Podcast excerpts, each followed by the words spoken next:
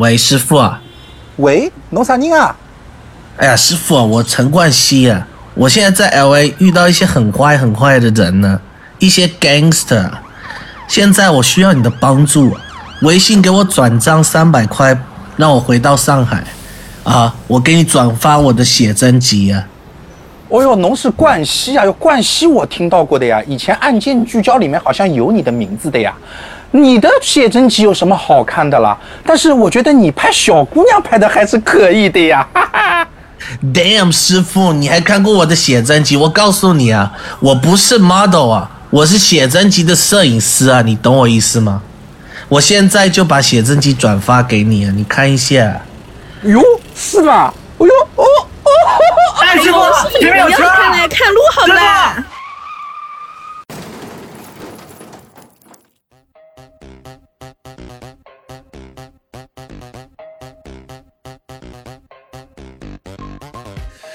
Hello，大家好，欢迎收听隐秘酒馆，我是 Joker。Hello，大家好，我是阿乌。我是洋洋，我是陈冠啊，不，我是 David 何大为。啊啊，入戏了是吧？入戏了。说不定其实就是本人。哎，对对对对对，假装成假装成啊 David 来跟你们录节目啊。是的，你这你这个口音切换的也真的很奇怪。你有本事，你这个今天全程都用这个口音跟我们说话。那可能这就录完这期节目就回不来了。舌头舌头可能需要打结对。好，那个言归正传啊，这个拉回来啊，就是我们的企业文化，就是我们 David 就一直在提我们的企业文化是什么？我我们的企业文化就是回来，回来，回来。言归正传啊，我们今天讲什么？我们今天讲来电。哇，来电真的是好有名哇，来电真的特别的有名啊！是欢乐本天花板，很多人都是这么去评价它的。可以说是去年最火的一个本了，嗯，有到最火吗？应该是最火了吧？没，还有比来应该电算有一段时间里最火的，感觉人人都在玩这个。对啊，那也是对，反正用他们去评测剧本杀，经常讲的就是用的那个词儿啊，就是天花板这个词儿，就是经常别人在提到欢乐本这个事儿，呃，他们就会说，哎，来电真的是属于欢乐本的天花板。但是但说实话，就剧本杀玩家就是会有有有些有很多比较喜欢夸张，就他们天花板是很大一块，就他们很大一块天花板。Joker 不就板是是吗拼接的，？Joker 动不动是天花板，动不动是烂本，他们家正天花板，因为就 有点极端的。就是 Joker 的房子可能只有一米二这么高，就是天花板跟地板。我住在霍比特人的房间里，好不好？天花板平了大概七到八层这样。我平时都蹲着走路，在我们家，我直起腰就能碰到我们家天花板。没没有别的家具，只有天花板跟地板。但是今天我我你这样你弄得我不敢发表我的感言了。没有没有没有我反正我先站在这个说，大胆说。对对对，我先站在这件事的另外一头，因为我也打过，就是这个本儿，就今天啊，我们很神奇，我们四个嘉宾，哦，不是四个嘉宾，三个嘉宾再加上我啊，我们四个人都打过这个本儿，但是我真的是感受极差，就是我可能要用我想当年踩洋洋的这个 这个这个月落乌啼的这种口气来踩这个 来电这个本儿，就真的特别的烂，我就是真不知道它好玩在什么地方。意思你这样子说的话，我会就是月月落乌啼，你一直号称是你本人吃不下，来电是你觉得他真心很烂，但你现在要用同样的口气是什么意思？哎，就是在我这边，可能以后“月落乌啼”成为一个量词，就是别人问我，哎，Joker，你觉得这个本怎么样？嗯，这个本挺烂的。然后这个本有多烂呢？大概零点零点零零点八个月落乌啼。对，零点八个月落乌啼哎，那来电是多少个月落乌啼？他他他的他的意思，刚刚的意思应该是一比一。一比一是哦不是？不不不不，月来电真的比月落乌啼还烂，就是哇一点五烂是因为我个，一点五个月落乌啼。就是月落乌啼的烂是因为我的个人原因，我觉得就是说整个故事什么的都是 OK 的，都是在线的，但是是我我的个人性格原因而导致我没有办法去沉浸到这个故事，但来电每一个环节。它都没有办法让我去 get 到，我不知道是为什么。那么刚才其实我们在之前我们在节目开始前聊天的时候，你们也说可能是 DM 的原因。那我觉得可能真的是 DM 的原因。所以今天这个机会我真的很兴奋，你知道为什么很兴奋？就是别人吹爆的这个本儿，我觉得大概率就是因为 DM 的原因而导致我的体验不好。那没关系，今天我们再跟你来走一遍故事啊，让我再次感受一下这个大好本儿啊到底是怎么样的。这大好本儿，这这太大白话了，大烂本，对，大好本儿，今天有天花板本儿。对，今天有两个 DM 都在都在线，所以你可以听听看我 不一样的声音啊，不一样的声音。好的，好的，好的。今天就是三个人在天花板上，一个人在地板上。对我在地板上仰望着天花板，说拉我上去，兄弟们。好好，那我们开始我们今天的天花板之旅啊。那么我们首先由，呃，由阿哈来开始吧。啊，我啊，由阿乌来开始。哎呦，那不得老老老搞不清楚 你们两个人的名字，真的是，哎，真的是没。关系，问题不大，问题不大，没关系。今天没有啊哈，只有我，搞错了也是我。对，阿阿信开头的都是我，好吧。然后这个本的话，我当时当时这个本就可以说一下，讲完这个本呢是蛮一时兴起的，没有说提前约好啊什么的。然后也是第一次来我们隐秘地玩，然后这个时候我跟阿哈两个人就打开了手机一个黄色软件叫大众点评，然后就在上面搜哎，你要不不不不不，这个地方我一定要纠正一下，是一个图标是黄颜色的软件，橘色，一个。黄色软件。真正的黄色软件是 Immedi 的小程序。就是，呃，各位听众，你们知道我们为什么？就是你知道啊呃啊乌是我们唯一一个呃第二次，而且是连续着第二次上我们节目的这个嘉宾。除了我们这几个这个常驻的主播之外啊，我们为什么会连续第二次请啊乌来上我们的节目？这当中是有原因的。从刚才的那几句对话当中，你们也能够略微听出了原因。如果你们觉得这个原因还不够充分的话，请你们听一下上一期的这个窗边的女人啊，你们就会知道到底是什么样的原因。你们就光听他，光听他名字就知道了，他叫阿乌。OK，就一般阿乌来做我们节目的时候啊，因为我们每期节目都是由我们的 David 来帮我们做最后的编辑和剪辑，David 都会拿一个小本本和拿一支笔在旁边记啊，哦，到这个几分几秒这一段是要剪掉的，几分几秒这一段是要做鼻音的。就是我在的节目，就是不用算几分几秒，就是从头到尾就逼就行了。就是你听完了以后，你发现它是一个三个人的节目，但当中老有一长段一长段的鼻音，也不知道是什么原因，是吧？哎，到底是为什么？啊呜啊，哦，洋洋，你没有听上一期的节目啊？我们要把你开除嘉宾阵容了。我是不是这个东西？就是我我我不是很很很敢听，没有你的哎，有你的节目，你说你不敢听是吧？你怕听到那自己的声音。没有你的节目，你还不敢听？来解释一下。今儿我们先不聊本儿，先把这个事儿给给我们聊清楚。其实他可能就是比较害怕听到鼻音吧。哦，对啊，没有我的声音啊，那我可以去听听看。不是你今天如果不把这个事儿聊清楚，我们就现场来一个盘凶。今天到底是谁干掉了杨洋？还是说我们现在就在线你们说话，然后我在旁边听？有他怕他一个人，因为他一个人在家嘛，他怕他一就是听完这期节目，就是也也无处就是释释释放一些情绪。就是就是窗边女人的那种感觉，就是突然的燥热。突然突然想想走到窗边是吗？窗边，然后来进行这种婀娜的呻吟。Masturbation Man，好了，我没想到我会说这句话，但是我们还是要回归主题啊。但其实说了这么大一长串，我还是没有理解我为什么。去听节目，去听节目，OK，或是你你可能录完这一期你就知道了。好的，OK，那我们由我们的阿乌来给我们介绍一下《来电》这个本啊。嗯，刚刚说到哪？他刚说的刚才都没说，大众点评啊，就是打开黄色软件，刚刚为什么会来打这个本？就是那个时候突然想打本了，然后那个时候很火的就是来电，然后我就打开了手机的橙色图标，名字叫做大众点评的软件，开始搜索剧本杀店。当时有没有正在拼场的？然后我就发现了我们图标是黄色的隐秘地剧本推理社，我就立马点进去，然后立马被吸引，然后就打个电话问有没有现在在拼场缺两个人的，正好他们说缺两个人，我们就从我们当时我跟阿哈两个人在郊区玩，然后立马打了一辆车赶到了隐秘地，然后玩这个剧本杀，这个体验就非常好。当时我们是。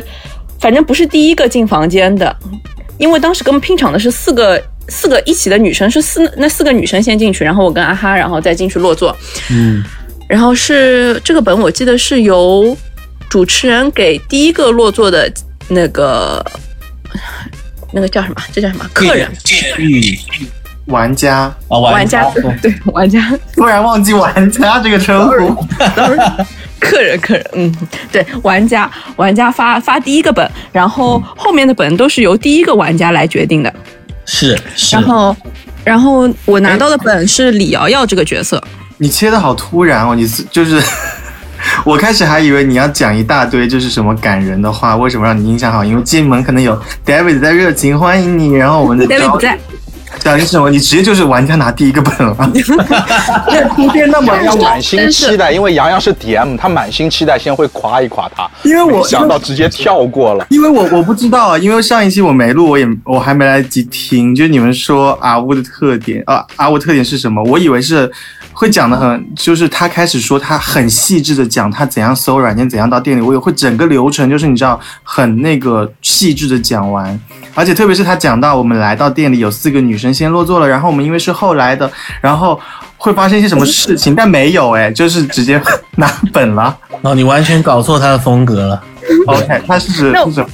对，我就是想到什么说什么。就现在我要插播一下，既然说到这，我插播一下，我对隐秘地印象非常非常非常非常好的一点是什么？就是隐秘地如果满分是一百分，虽然这个九十九分我一定要给隐秘地的所有布置啊、DM 啊、老板啊，其余我还有九十九分，我一定要给隐秘地的厕所。我太喜欢隐秘地的厕所了，我真的太喜欢了。你的总分一共是一百九十八分，是一百九十八分，没有总分是那两分都扣在你洋洋身上，你知道吗？两分两分是就是楼层比较高，有的时候要等一下电梯。哎，真的，你我们上上上期吧才说，就是厕所就是很重要，就是剧本杀。我有在听，我有在听。当时说到这一点的时候，我真的竖起大拇指。这个厕所分不是白给的。你说真的坐在家里一边竖大拇指一边听吗？不知道，我猜的，神经病！不仅竖大拇指，我还现场鼓掌，就说的太好了。啊，我就觉得这样吧，你停下所有的话题，你先夸一夸洋洋，不然他过不去。就是他现在老打岔你，你知道吗？没有，没去，他就心心里面这个是。我跟你说，为什么我要来第二次、第三次、第四次？就是后面接着很很频繁的来，就是想要继续玩洋洋带的本，但是没有。我很伤心，没有。你也玩过月落乌啼哦？嗯，玩过，但是这已经是蛮后面了，蛮后面了。杨洋来电以后已经蛮后面了。就是现在李阳，我们就是尽量不要问人家月落乌啼的事情，以免以免又被踩。就是当月落乌啼已经变成我跟你讲，我现在就坐在一个霍比特人的房间里，看着不高的天花板，然后我屁股下面垫了一本月落乌啼。那。好了好了，我觉得我们我们还是不要太对月落乌啼有太多的恶意，就是我们还是 peace 一点。对对，都是开玩笑。这不是恶意，这不是恶意。我觉得月落乌啼跟将来可以成为我们的一个非常吉祥的话语，就是一个公共热点，常驻梗啊。但是月落乌啼，啊哈阿哈就是看完演绎之后，他说他特别想当那个有一个人是就是一直在打人的那个。什么？你说你说大伟演的那个狱卒吗？对的，大伟不是被拖出去打的那个吗？他哦，大伟有打人那个。我们好几个身份，就前面他被拖出去，后面他他我要给他磕头，哎，对对，就是你给他磕头的时候，阿哈说，嗯，以后他说他想当大为的那个角色。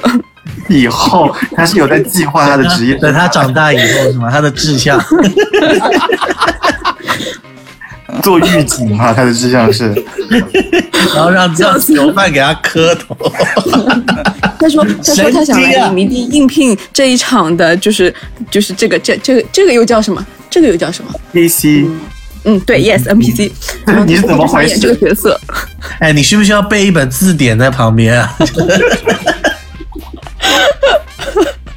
字典可能不太够，你需要点电子搜索的。OK，我们继续好了。你你你啊对对，讲到哪本？是，然后拿到了，啊，我拿我被分到的是李瑶瑶，然后，哎，这个当时开本的时候就是直接开本的，还是 DM 有一段有一段夸张的描述？哦，是直接先看本，先看本，对，先看本了。当时先看本，然后本里我对我这个描述的话，就是身世特别的悲惨，什么、本来家里就很穷了，然后我爸还老是家暴我。我记得我爸叫我叫李瑶瑶，我爸叫李和，是住在一个什么村庄里的，然后我一直是没有妈的一个角色，嗯，然后我一直被家暴。后面有一天，我爸突然带我去了城城里生活。去了城里生活之后，我就正常的上学了。上学了之后嘛，我爸好像开了个公司，后面那个公司嘛又倒闭，倒闭了之后，他又开始酗酒，嗯，又开始打我。然后因为他公司倒闭了嘛，又没钱上学了，我就去一个电子厂上班。然后这个时候呢，我爸又带回来一个说是亲戚家的小孩儿，说那个亲戚家的小孩什么亲戚都死了，只剩这小孩一个人了，所以他要把他带回来养。我就知道我爸没这么好心，他肯定是贪图上了他的那种什么叫什么赡养费，反正就是看中了他的钱。我当时，然后我就想说，也不要呃对人家小孩的钱下手。我是出于好心，我就想让那个小孩，我记得叫贺林吧，也是也是一个角色吧，对吧？是的，是嗯，我就跟那个小孩，应该就是让他离开我们家，不要待在我们这里。我是出于好心，我是怕我爸贪他的钱。但是这个贺林呢，没有理解我的好心，他觉得我就是把他赶出家门。然后我跟这个贺林就一起到了一家电子厂去上班，然后又是在一个夜深人静的夜晚，就是月黑风高，夜深人静，我就是回厂里去拿什么东西。然后我就听到这个门里面就是有切咧错咯、切咧错咯，有点隐晦的这个声音。当时我就忍不下我这个好奇心，是上海的形容词。切脱落，是的，就是有那种衣服之间摩擦的声音，我就忍不住，我就好奇啊，我就这个眼睛就忍不住要去看，我就我就把头一探，我就在两门缝之间看到了厂长跟一个女员工在这个厂里面关着灯，对，贴脸贴着脸，我也不知道在干什么。在熨衣服，对，可能就是加班吧，就是厂长想要找这个女女女女员工来加班所，以所以是在服装厂上班。就嗯没有，其实是电子配件厂，那也也有可能是这个厂长的衣服在电子配件的时候突然被扯坏了，就需要这个女员工去帮他修补一下。OK，对，李阳的梗真的很难接。对啊，讲阿乌这个人很好哎，尴我也想尬的说 OK，我也想，我也想说，他好像接不下去了，但是他就是就是还坚持把它讲完。对，都能接，都能接，就反正这方面的问题不在话下。然后，然后我就觉得这件事情好像不应该是我能看的，也不是我能去到处说的。但是我这个人的性格可能就比较急，当时就是这个呼吸就忍不住，然后就被这个呼。吸就忍不住是什么？你 就虽然我很紧张，但是我依然没有忘记要呼吸这件事就是人家在切切搓咯，然后你在那边呼吸急促干什么？就是就是好春光嘛，就是有点好看的。OK OK OK，然后我就是可能呼吸的太响，然后就被发现了。被发现了之后，因为月黑风高嘛，我想我一躲，那没人看见我，这个事情也就过去了。然后第二天没想啊，不是，然后我在回家的路上，在厂里又碰到了那个贺林，嗯，然后我就我就没跟他多说，我就跟他说，反正你别说我在这碰到我这件事情。然后第二天没想到我就被通报了，说我偷东西。哦，肯定不是厂长跟那个女员工，因为他们两个没有看见我。嗯，确实看见我脸的就只有贺林。我就心里在想，这个人一定是记恨我，觉得我把他赶出家门，然后行，他就污蔑我说偷东西。然后呢，我就想要做在厂里做一个解释，但是没人听我的，然后我就被厂开除了。所以你有偷东西吗？我我偷我没有偷东西啊，偷了他的心。我我如果偷他心的话，他让我开除，这也不太合适吧？哎，你真的什么都能接。大伟，你的梗也没有很好，没有，我就故意抛一个烂梗，看他能不能接。他能接。我就如果如果他对我有芳心的话，我就是被开除了，我就在家里，他就养我。他用也不是不可以他用逻辑来回复你，哎，牛逼牛逼牛逼，无懈可击。然后我就我就没没地方去了吗？然后我就又自己开始找工作，又找了一个奶茶铺打工的那种小工。行，我这个爹呢，我平时在电子厂上班的时候呢，我就是每天每个月的工资我就要给他一半，然后剩下的一半在我们自己我跟他两个人的生活费嘛。然后那一半他我爹拿去什么赌博啊干嘛的。然后后面我不是威胁他，我说如果你再不把贺林赶出家门的话，我就不给你这个钱了。然后他没办法，就把贺林赶出家门了。所以就是贺林终于就是离开我家了。后面我不是去奶茶店了，奶茶店了之后，他又去赌博了，我爸又去赌博输钱了，然后来问我讨钱，我说没钱，我就给他两百块。他说我打发叫花子。虽然这话说的没毛病，我就给他了两百块，然后他就有点不服气，他就直接来我这个店里面抢我那个收银台里的钱。收银台里面当时有两千多块钱，为他过来抢奶茶喝。然后对他抢了两千块钱。然后我在这个奶茶店里呢，认识了一个小姑娘，名字叫宋欢喜。嗯，宋欢喜，然后我跟她是一起我的打工的。女儿，我当时是宋崇德。是啊。宋崇德的女儿。宋崇德当时对我的印象不太好，然后反正我爹就抢完这个钱之后，正好宋欢喜宋欢喜下班了，他就跟宋欢喜一起走了，一起走了之后呢，就是一起就是离开奶茶店的意思，离开奶茶店，离开奶茶店，然后呃后面我才听说，就是这就离开奶茶店之后，我爹不死心，又去问人家宋欢喜借钱。然后我，然后，然后后面为什么知道这件事情呢？因为警察给我来电话了，policeman 打我电话了，让我去一趟警察局。我说为什么？他说那个宋欢喜报警了，就是因为我爸就一直在问他要钱，还威胁他，然后宋欢喜就是就是不能接受，就报警了。然后我叫我去警察局领人，然后我就到了警察局。到了警察局之后，我就发现警察局门口围了一群人，我就很害怕，我怕是不是我爸在门口闹事、打架啊、斗殴啊什么之类的。然后我就围过去看，然后我就听到，呃，警察那个在跟门口围着的那堆人解释，说是什么，呃，大巴车司机因为被人诈骗了，然后突发了心脏病，然后就导致了一辆大巴车的一个事故吧。嗯然后警察当中围着的人，应该就是那些事故的家属叫过来的，对对，来来确确认那个家人的。然后我就想说，还好不是我爸在门口闹事，我就就挤过人群去警察局里面了。然后我就看到我爸跟宋欢喜都在里面，反正反正后后面好像警察是让把钱还还还给他，还给我了吧，还给奶茶店了，还给奶茶店了。然后我就想把我爸领了走，然后警察就说我爸犯下的事不止这么点，然后就给我列了他的罪证，就是反正就是赌博、打架斗殴，反正要把他拘留。我说行吧，拘留就拘留吧，我就回家了，真是好。我累了，不想管了。我累了。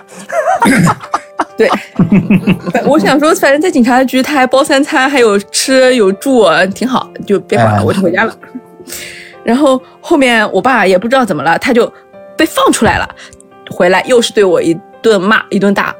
他说被你打，对他一直家暴我，从小到大。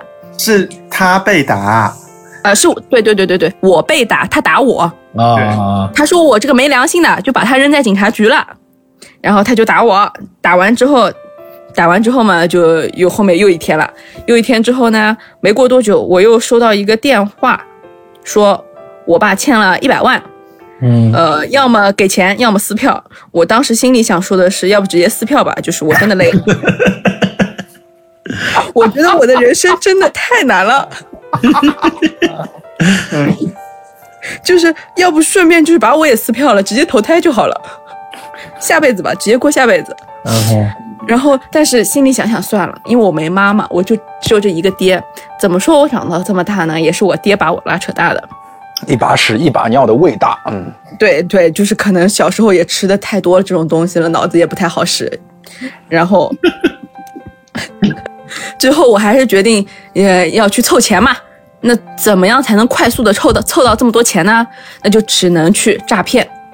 然后我就在手机上，反正又是进行了一个搜索。这一次我打开的可能就不是橙色的软件了，嗯。就可能是别的非法软件，嗯，蓝色或者绿色那种，也有可能是彩色，就是彩色。OK，彩虹的颜色。嗯，彩虹彩虹的颜色可能是就是某一种交友软件这样子。OK，然后反正就认识了一帮人，进就是进了一个诈骗团伙。嗯然后当天就是诈骗团伙，大家一起就是线下那个 一个见面会，交流会，哎，线下交流会，见面会，见面会。明星会啊，一个对，OK，那然后就这个时候，我们非常厉害的 DM 就出场了，等一下等一下就是这个社恐是不是说错了？社交牛逼症就出现了。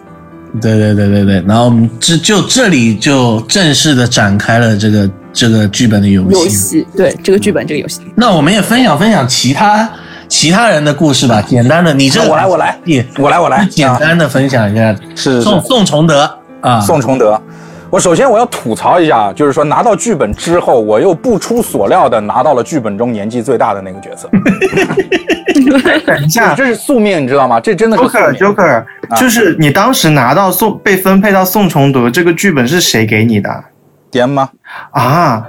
我肉眼可见的老，你知道吗？我的天哪，我也不知道我为我为我为啥就老成这样。因为你知道来，因为因为来电最大的一个开始发本的特点，其实你们的剧本是都由谢青宇发给你们。对啊，应该啊是那就是谢青宇发的吧？我已经没印象了，啊没印象 啊。那那我真的是肉眼可见的老，真的是肉眼可见的老。确实可能只能因为这个记忆拿宋崇德。对，到到底是因为因为这个还蛮蛮蛮重要的，就是他是对谁给你发的本？对，就是谢青宇会给所有人发本，而且不他就无所谓男女，他就看名字，他觉得这个人是谁，他就发给谁。是的然，后因为宋崇德这个名字就听上去也是肉眼可见的老嘛。嗯，而且我拿到这个本儿之后，就是我可能就是我可能描述的方法跟这个啊吴要不太一样，我就是我还是得吐对这个吐一下槽。第一，这本儿封封封面就是人物肖像，就真是一老头儿。我觉得这作者啊，他可能对于年纪这个问题啊，他真的是有点什么错误的认知啊。这宋崇德这个人的人设，这个人是四十二岁。这个本儿呢，它是以现实时间来作为最后时间节点的，就是到最后这群人聚在一起，它其实就是去年嗯，啊，对对吧？二零二一年，就四十二零二一年四十二岁，那 就比我其实就真没大两岁。那个画像画的像我爹一样，就四十二岁能老成这样吗？就有没有可能是他真的就是经历了太多的磨，对啊，他比较刻苦的一个人太。蹉跎了，就是被被磨成那样我跟你们。讲，等你们在年纪四十岁的时候，你们再来说这样的话，就是有人把四十岁的人就画成这个模样，真的有才能够心平气和的。我们算过得比较比较怎么说呢，滋润一点。有一些那种真的是乡下，就真的我们很很苦的那种人，就老的很快了。二十岁可能就是长宋崇德那个画像，有 好吧，我不是啊，我我这个梗我接不下去，好吧？那我把我 这个啊，阿吴真的是接梗啊！你刚才我一直没讲话，你知道吗？我就一直在听阿吴去接我们的这种各种烂梗，然后就好像就是没有发生过一样，他也他也不吐槽，他就顺着我们讲。我的天哪，这样的女生真的是女神呐、没想到吧？什么都能接。对对对对对。然后我呢，这个宋崇德呢，我从小呢其实是生活在一个叫珊瑚村的一个地方。反正这个怎么讲呢？这作者的文笔呢，我们不可以说不好，但是呢，他很多文字的描写，在我看来，他可能也是欢欢乐本吧。但是我诚心的讲，他在很多我打过的欢乐本里头，他的描写，他的文字，真的已经算是水平非常高了。但是我觉得，在我的视角当中，我看到的这些文字呢，很多时候就太流落于表面了。就是他描述的我是悲惨的一生嘛，就是大写的一个惨字，你知道吧？就是惨的无可复加的惨，嗯哼，就是那种惨法。嗯，从从小穷，上不去学，没什么文化。我妈精神病，天天在家里面自己跟自己嘟囔：“不要打我，不要打我，不要打我。”你但是又没人打他。我爸对他挺好的，我爸还算是个慈父。就有一年我八岁那年，我操，外面下着这个封山大雪啊，整个村子白茫茫一片。我他妈在家里已经饿得已经揭不开锅了，我就快饿死了。我还天天看着我妈在旁边嘟囔着：“不要打我，不要打我，不要打我。”你说多烦躁。那时候我爸就回来了，我爸回来呢也挺惨，在外面忙了一天，给我挣了一个白面馒头。哎呀，我也不知道他这过的这年代，八岁，就是我算了一下，那年四十二的话，他基本上是一九八零年到一九这个七九年，差不多是这样的一个一个岁数啊。一九七九年出生这样的岁数，就是那个年代也不至于穷成那样，你知道吧？就是他八岁那那那年，反正就穷穷穷的，就是父亲出去忙一天就带回来一个白面馒头。就父亲跟我说他不饿，说给我吃。我握着那个白面馒头啊，爸爸在外面吃了碗牛肉拉面，对，爸爸在门口吃麦当劳，就是，反正就是内心充满了感触吧，对吧？然后呢，反正就是就是惨成这个样子。然后有一天呢，我妈不见了，我出去找她。后来我在这个河边呢，就找到了我妈。我看到我妈，我妈不是精神不太正常吗，嗯就在河边被一群孩子，被一群十几岁的小孩子欺负。然后呢，这其中带头大哥啊，就是刚刚我们那个瑶瑶的爸爸啊，瑶瑶的爸爸叫李和。想到，那年那年那年他爸也才七八岁吧，不是他爸十多岁，十多岁，十多岁没想到我爸是从小就是流氓到大的。对对对，就是你爸的坏不是因为大城市的腐蚀，你爸的坏是从小在根儿里头的，那就属于从小就应该从事于古惑仔这个行业，而且混好了绝对是扛把子啊，但可能就是在很多机遇上面他没有把握住啊，没有可成为像能只是因陈浩南为生错一样的人物。了地方，他不应该生活在珊瑚村，他应该生活在铜锣湾。对啊对对，就然后呢，就然后呢，就是我就跟他们讲，就别欺负我妈，是吧？多可怜呐。然后这个对吧？我们这个扛把子李和就过来说，啪就一脚就踩住我头，你知道吧？说哇操，那么你我们玩儿真高兴呢，你他妈干嘛呢你？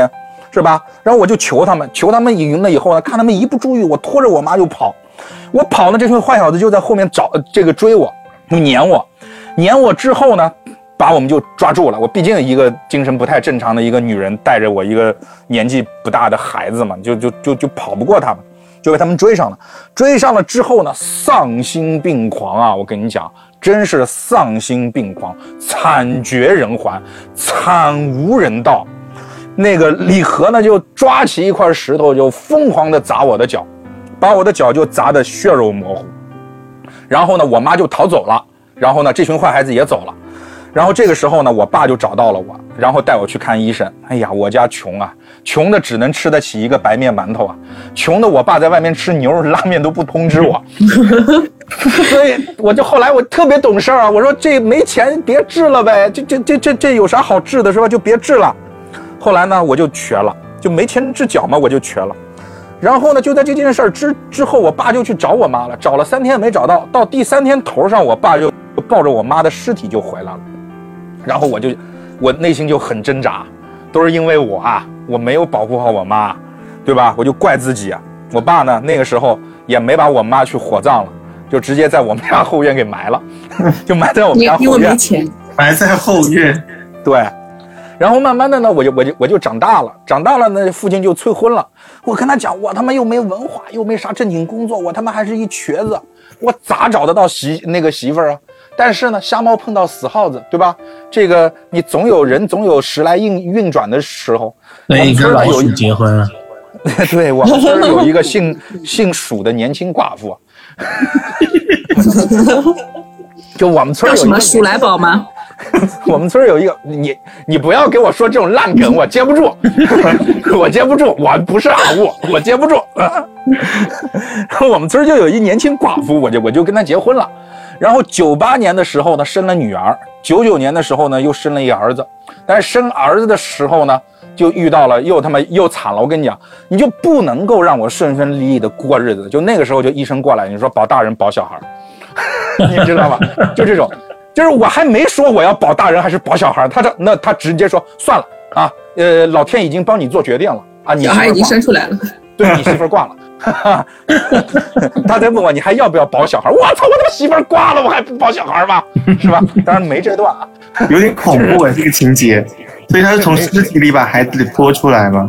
对对对，然后我的孩子，我的孩子，我给我我给他取了个名字叫宁浩啊。神经病！那你女儿叫猪头人吗？他女儿应该叫那个那个小女孩名字叫什么？叫什么？什么什么？忘记了，不重要，不重要。不重要，不重要。哎，你们算呢？你们算啊？就九八年生了女儿，操，那那年我才多大？我说那年才十七八吧，可能，啊对吧？山里嘛十七。八，小二十。很正常的，对你，这都算生晚了。对，然后呢，两千零四年呢，我就我就进城了。进城以后啊，我操，我就想老老子带着我的两个孩子，我进城，我就靠我的努力，我打下一片天地啊！就将来出人头地，也让我的孩子吃辣的、喝辣的、吃辣的、喝辣的 啊，是吧？去了四川哈，是，对，这个，哈就是我就不对，就是你看我在村子里天天被别人欺负，嗯对吧？就是我到城市里来，我就终于能够靠自己的双手来过日子了。刚下火车，儿子没了，找不到了，我操，我傻了。早知道当时我傻了不保了，保屁呀、说人生的打击啊，就为了保儿子，我媳妇儿没了，对吧？培养了几年发展，哎，老天爷，你跟我讲，你减你减你减少我财务负担，你让你你让我儿子没了，对吧？我找了一圈没找到，那我想完了，这给给人贩子拐拐拐走了。我想人贩子你有病啊！我他妈农村出来的，你把我儿子，你把我儿子拐走，再卖农村去，这出口转内销吗？你这是？这个人贩子眼神也不是很好，对啊，你出口转内销吗？这就没有意义啊！是第一单吧？一拐就拐了一个，这样的。对，第一单，第一单。然后我这怎么办呢？对吧？我又没文化，对吧？孤儿寡母的，就带着一个小孩，带着一女儿，就做保安吧，是吧？做保安，反正又被别人看不起，啊做保安嘛又没什么钱，然后又人又跛，我操，就就就是我也不知道追不上坏人就就哪个哪个楼盘哪个小区就这么不长眼，就找一瘸子当保安，我也不知道这是他们图啥，但是也是属于可能就是心挺善吧，啊，人是心挺善。然后呢，被人家看不起，就有一回看不起到啥份儿上，我就参加家长会啊。我女儿叫什么名字？我女儿叫宋欢喜啊。猜猜我儿子那叫什么名字？宋平安，应该也是很吉利的名字吧？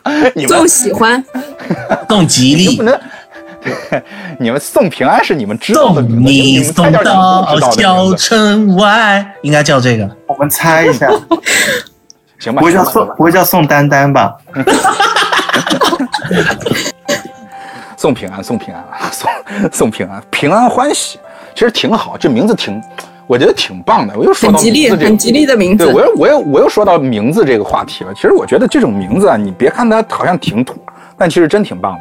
好的，我就参加我那个送欢喜我女儿的这个家长家长会，我就就看到了，就是他们班主任，班主任叫秦思雨啊，这也是另外一个我们在场的一个人物，叫秦思雨。秦。老师，秦老师啊，嗯秦老师长啥样呢？对，我也就不描写了，就描写你们容易又逼掉我以那以下所有的这个。我一直都觉得秦思雨很像我的妈妈，就你觉得秦思雨很像你的妈妈？哎，就是本里的妈妈。哦，对对对对对，我知道，我知道刚刚也想问你说像现实生活中的妈妈，没有。秦思雨三十多岁吧，你怎么会觉得她是你妈妈呢？像你妈妈呢？因为我我也很小啊，我也才十几岁啊。行吧，好吧，但是这岁数也对不起来。反正秦思雨呢，长挺带劲儿的，但是呢，会不会厂长的女员工是他呀？然后然后让厂长就是欲罢不能的这种感觉。啊，那个女人是秦思雨吗？不是啦，啊，不是不是啊，不是啊，反正我就跟他打招呼，这我我保证啊，我跟他打招呼绝对不是抱着那种，哎呦我妞，我觉得你长特带劲儿，就是那种 这种这种这种跟他去打招呼，就真不是，就特别诚恳。秦老师你好，啊，我是宋欢喜的爸爸。哎呀，我们家欢喜怎么的？我操，他白了我一眼，我操！因为话这你说了白秦老师秦老师，你你说出来是这样，秦老师听到的就是妞，我想泡你。我操，你知道，就是真是就把我气肝儿都气炸了，你知道吧？但是我操，哦，咽气咽气啊，把这这口气给咽下去啊！我操，这个不不行啊，不能跟他生气啊，冲动是魔鬼是吧？就是就是我穷啊，他看不起我很正常，那对不对？然后呢，家长会结束的时那时候呢，我们我们我们这个这个秦老师呢，就他就接了一个电话，好死不死呢，接电话的时候我从他身边就走过了。走过的时候呢，我听到他在电话里里头在说在说什么呢？在说什么儿子人贩子不买，我操，这他妈有事儿啊！这有事儿啊！而且我他妈对于人贩子这个词儿，我我我我敏感呢、我我敏感，这敏感词儿啊，是吧？我就觉得这秦老师有问题，有问题我怎么办呢？有问题就算了。我以为是找我以为你要跟踪他，然后呢，我们家穷呢怎么办呢？我们这个送欢喜，我们家欢喜就出去打工去了，干什么工作呢？我是真不知道，我是真不知道。卖奶茶，勤工俭，就勤工俭俭学了。那那么，据瑶瑶的话来讲，就是卖奶茶呗。奶茶店，奶茶店。但是我真不知道，我真不知道他去干嘛去了。而且我拿到本儿在读到这个份上的时候，我想了很多，因为本里头没告诉你他干嘛去了。嗯就一般来讲，他就写我那么惨了，我女儿也不应该是一个什么正经工作。哦就我不敢去细想，你知道吗？然后这个时候呢，他就告诉我，他认识了一个好朋友叫李瑶瑶。我就听到这名、名字，你知道吧？我操，瑶瑶，就台湾有很多综艺节目里面的女嘉宾都叫瑶瑶，对吧？嗯，对，就那种对就是特别大那种都叫就是，我就我想说，宋崇德就是经历了这么多磨难，但他这个心智真的是很不正经哎，男人至死是少年，这怎么会这样子？就已经被搓磨成这样了，就是 看到这些这妞特带劲啊！就是你知道，就是人在被世间这个摩擦的时候，被社会摩擦、被社会蹂躏的时候，你你反而有的时候会产生出一种特别奇异的乐观感，就是笑对世界，是吧？Do 乐 what 天 you 派 want to do and fuck the rest，啊，是吧？好，那个看就挺有文化，其实还是挺有文文化啊。然后认识他朋友瑶瑶，然后呢，我听那个瑶瑶讲啊，这个他也是来自于珊瑚村的，我操，就是亲切感的。哎呀，姑娘就拉着那姑娘的手，你知道吧？带劲来回的摩挲。哎呀，姑娘啊，你也是珊瑚村的，哎呦，老乡啊，哎呦，手你这样讲下去 那个那个长成不不是那个，哎呦，真亲切。下次回村里给你带点特产，白馒头啊！对。我觉得听到这里，这个馒头真白呀、你也真白，又不是就馒头是真的白啊。然后呢，但是我突然之间我就知道了一个事儿啊，知道了一个事儿，我也不知道是谁跟我讲的，反正我估计是我看出来的。我觉得这个李瑶瑶啊，在眉宇之之间应该像个谁。后来呢，我直接跟你说的。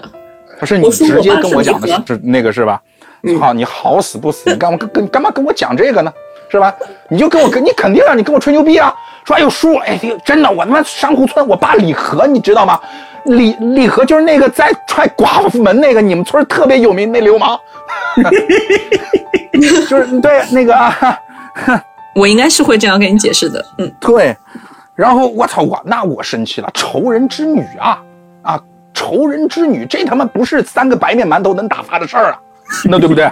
对，他就突然把我拉着的手就这样一甩，就甩掉了，给我给我一个白眼，对我就以后你别再来我家了。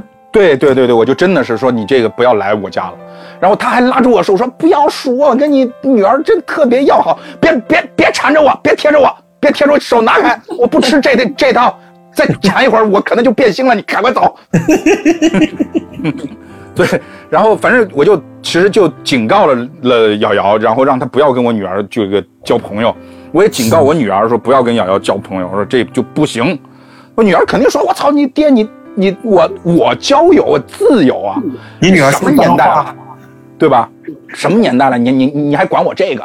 那我说这你不行啊，我我我是你爸，对对吧？我你你反反反正就不行。但是最最后啊，这个这个欢喜还是还是妥协了。妥协之后呢，这个后来就考上大学了呗。考上大学就是对吧？女儿考大学多么开心的一个事儿啊！但是啊，老子没钱呐，我没钱供她上大学啊。然后我问同事借啊，同事不借啊。后来我就想到一人，就是我们那保安队的队长。那保安队队长呢，当年跟我争过那个，就是争过队队长。但是呢，他后头有有人儿。后来呢，他当上队长了，我没当上。我就觉得他应该有点钱，我就我就我就去找他。我操，那保安队队长，我跟你讲，就是说，就是就是借钱这事儿，我真的是就是太辛苦了。那嘴脸就丑恶到一定地步，就是人间丑恶就全集合在他一个人脸上。就敲开他家门，就属于那种穿着短裤、穿着这个背心，在那儿翘着二郎腿，嘬着大黄牙，抽着烟，就跟我说：“你你干干嘛呢？你来干嘛呢？”就属于那种表情，你呢，你知道吧？没，我都没办法，我不认识其他人了，我就只能问他借。他就问他就问我说：“你问我借钱，你就这么来吗？”那我就想，我这我问你借钱了，我我我还能咋来？他说你不得表示点啥吗？我心里面想，你他妈是疯了吧？我是来借钱的，我有钱，我还他妈我还需要来问你借吗？我还要表示啥？但这个逻辑就是这么奇怪，他就是一定要让你表示啥。然后呢，我就拿着身上仅有的那几百块钱下楼给他买了烟，买了酒，然后最后呢，他特别不耐烦，还把抽完的烟直接就弹我身上。我操，那烟头烫在我身上，啊，痛彻心扉啊！那是屈辱啊！老老老子在那个时候就就就就含下了屈辱的泪水，最后还给他跪下。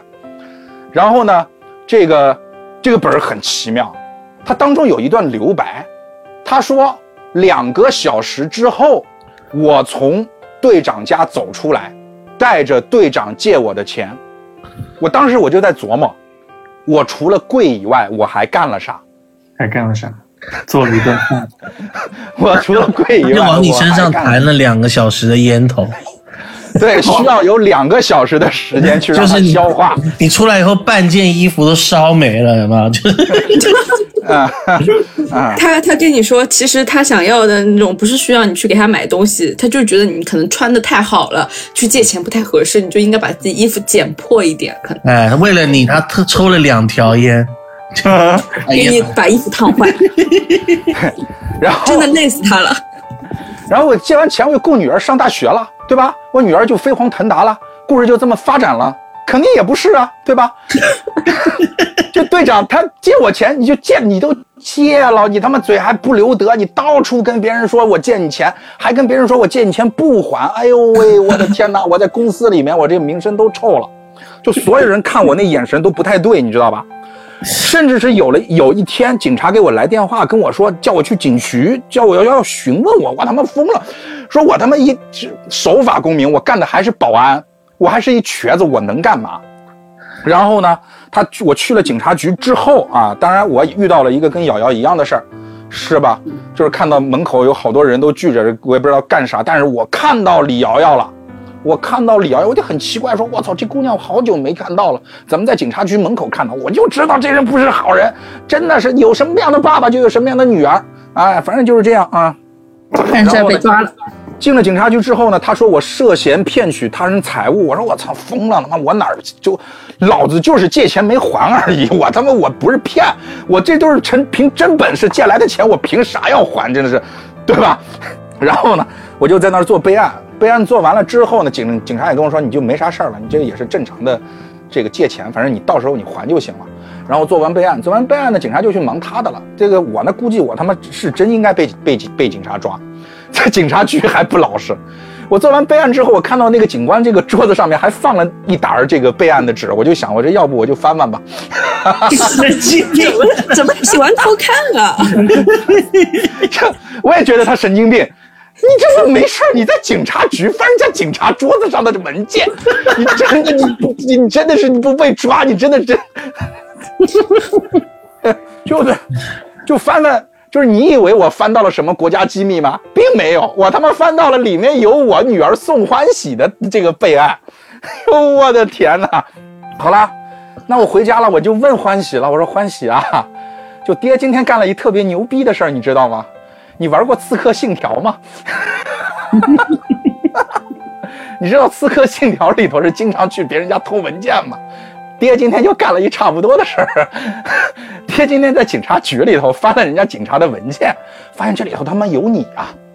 这就是跟爹在网站上看到有你是一个概念。你知道 爹当时有多痛心吗？啊啊！关于这个梗，请大家听上一集《窗边的女人》。然后又是有个爆火视频吗？对对对，然后他就跟我讲，他也就是他没跟我讲他干嘛了，他反正就跟我承认错误，就是说这个我女儿就是哎呀，这个为了钱嘛，对吧？就差点误入歧途。哎呀，他只要把“差点”这俩词儿加上去了，我心就定了，是差点误入歧途，不是误入歧途。那就行吧，那就这样吧。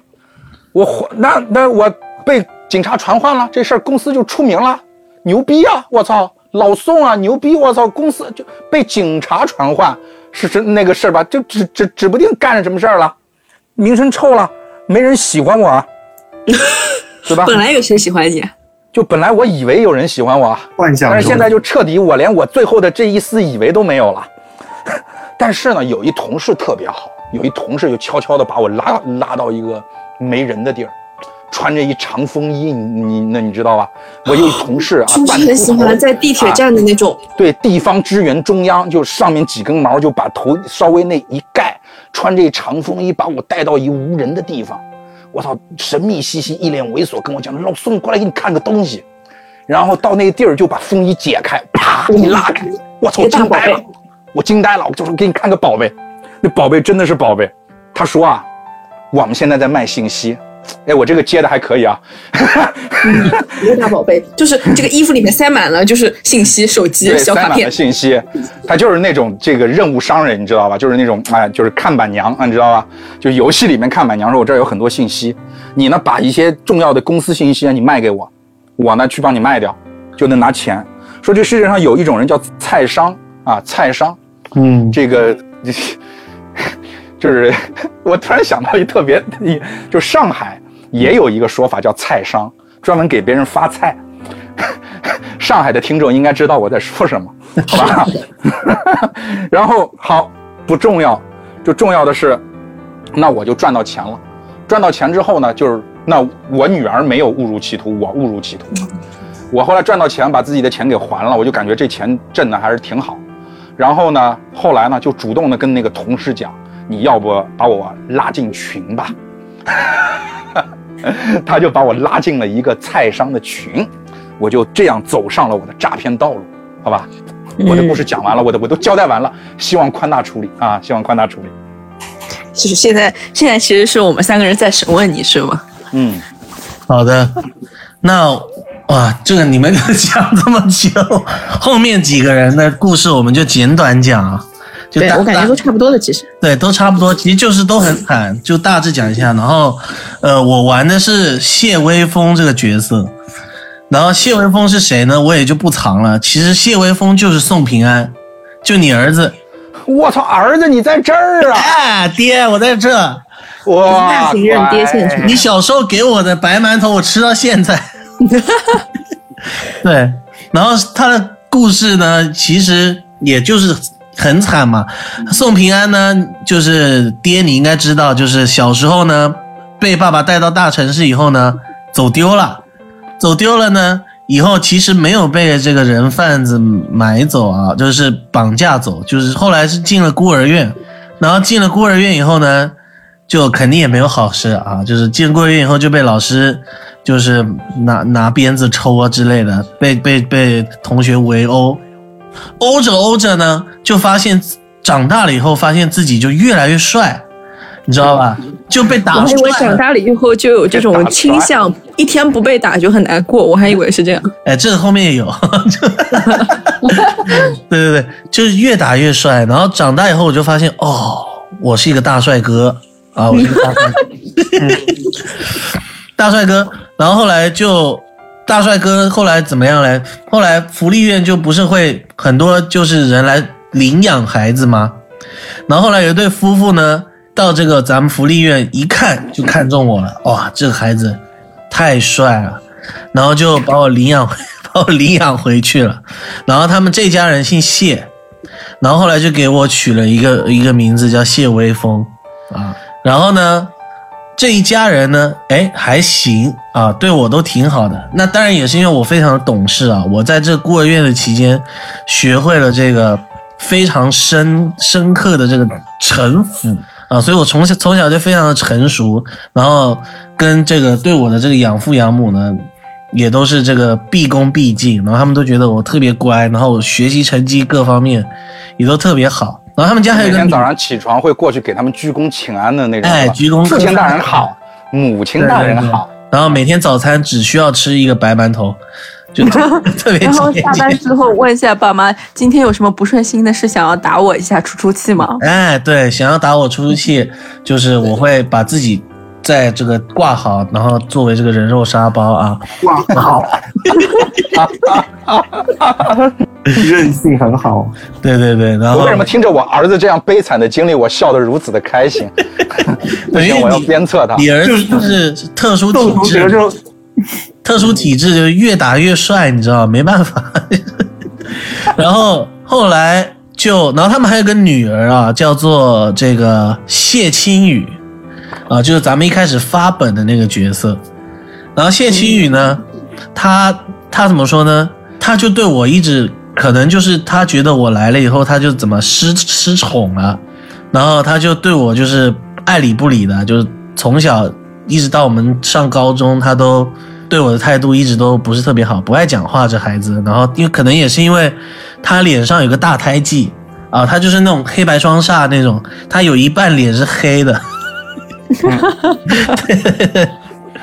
然后，这稍微有点大了吧，在肚子里挨打了。